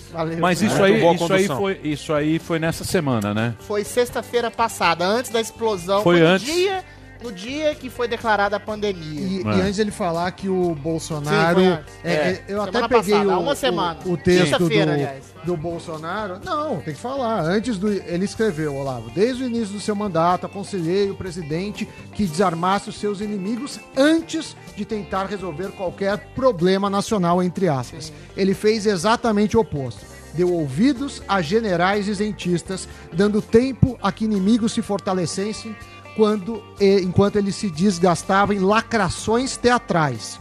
Ele falando Bolsonaro, lamento. Agora talvez seja tarde para reagir. Você concorda com ele? Depende do que, que ele fala. Ah, não do que sei, que é. Eu não sei. se você que foi aluno dele não mas sabe, eu não sou porta-voz imagine do eu. Tem que saber que tipo de ataque e contra-ataque o Olavo quer dizer. A, a fala dele é genérica nesse sentido.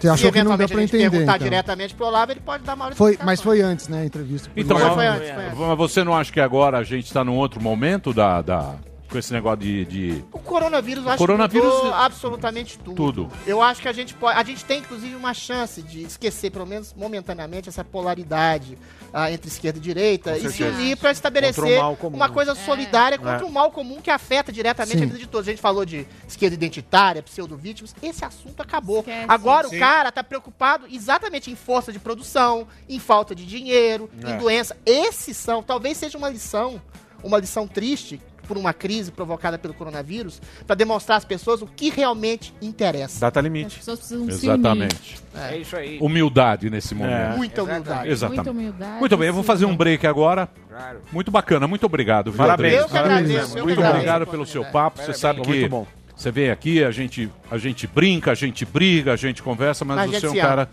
Você é um cara que a gente gosta Sim. muito e é um, é um privilégio Obrigado, trabalhar com Muito você, talentoso. Ter você aqui, aqui na Jovem Pan, junto obrigado. com, Ó, com o pessoal que tá aí.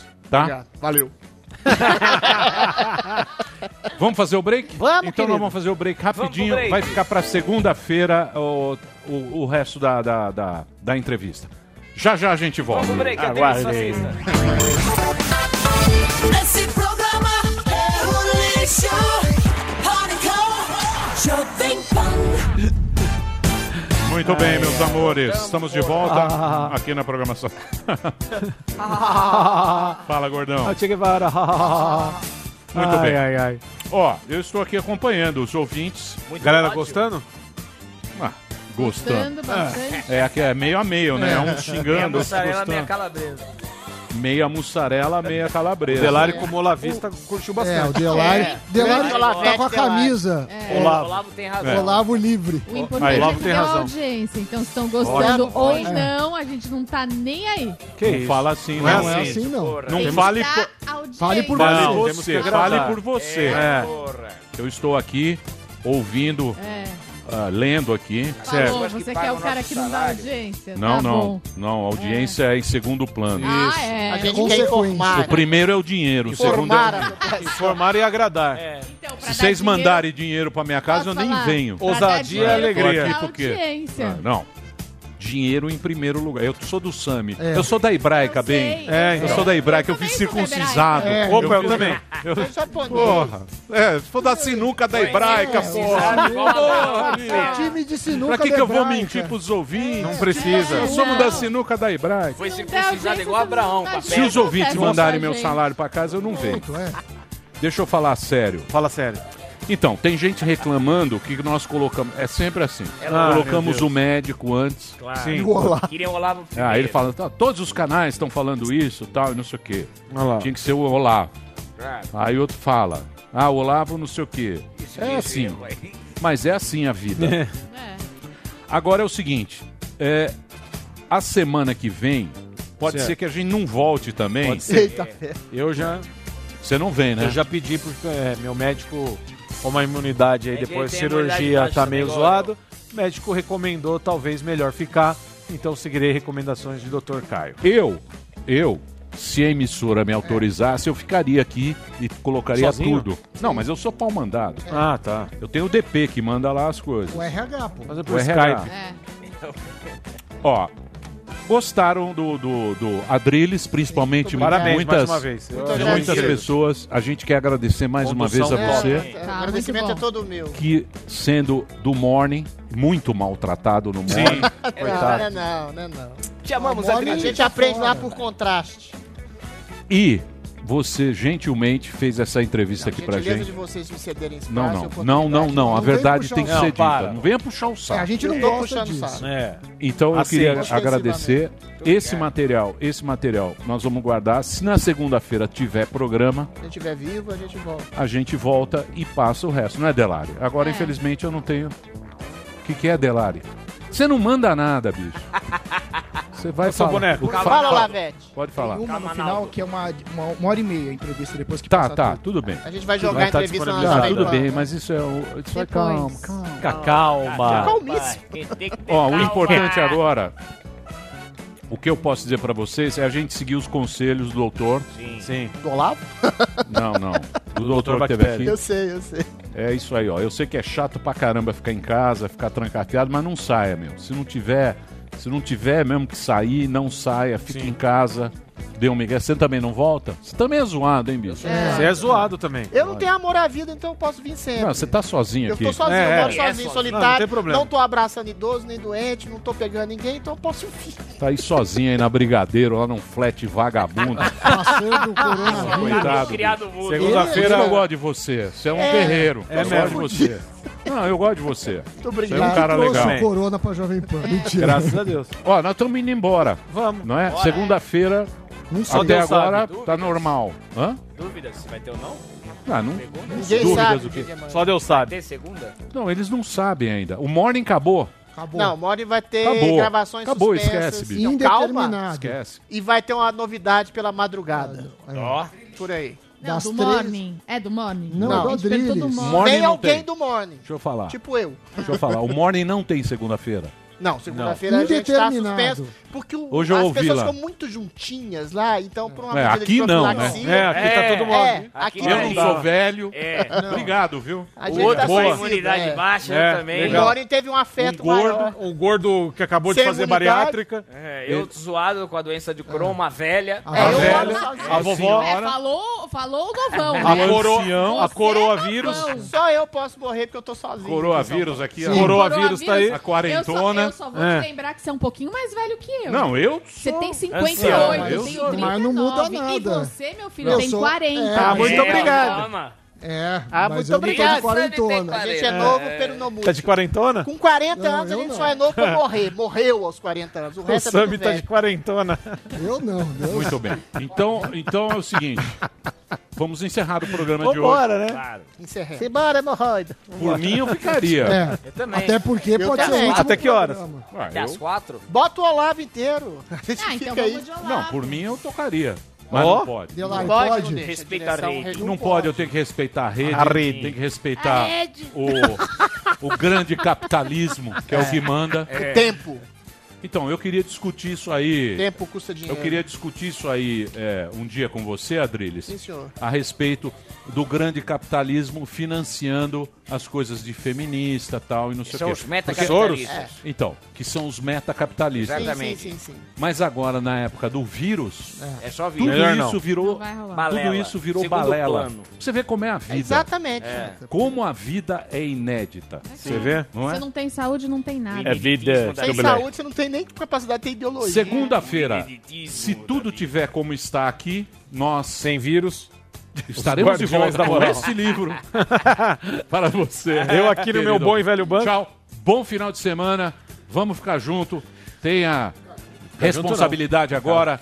Fique em casa se não tiver que sair. Não saia, fique aí. É um saco, enche o saco, mas arruma um jeito aí de passar o É, tempo. Boa. Segunda, pelo que tudo indica, a gente volta aqui na Panflix e na Jovem Pan. Obrigado, gente. Valeu e desculpa aí se a gente não passou inteira, mas a gente tinha prestação de serviço, que é o número um da rede Jovem Pan e sempre foi assim há 75 anos. A prestação de serviço é a principal, é o principal lema aqui da casa. Tchau, até segunda. Valeu.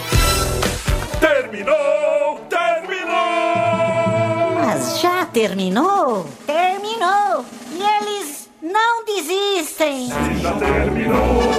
Vamos acabar! Já está na hora de encerrar! Pra quem já almoçou, pode aproveitar e sair pra cá! Acabou mesmo! Acabou!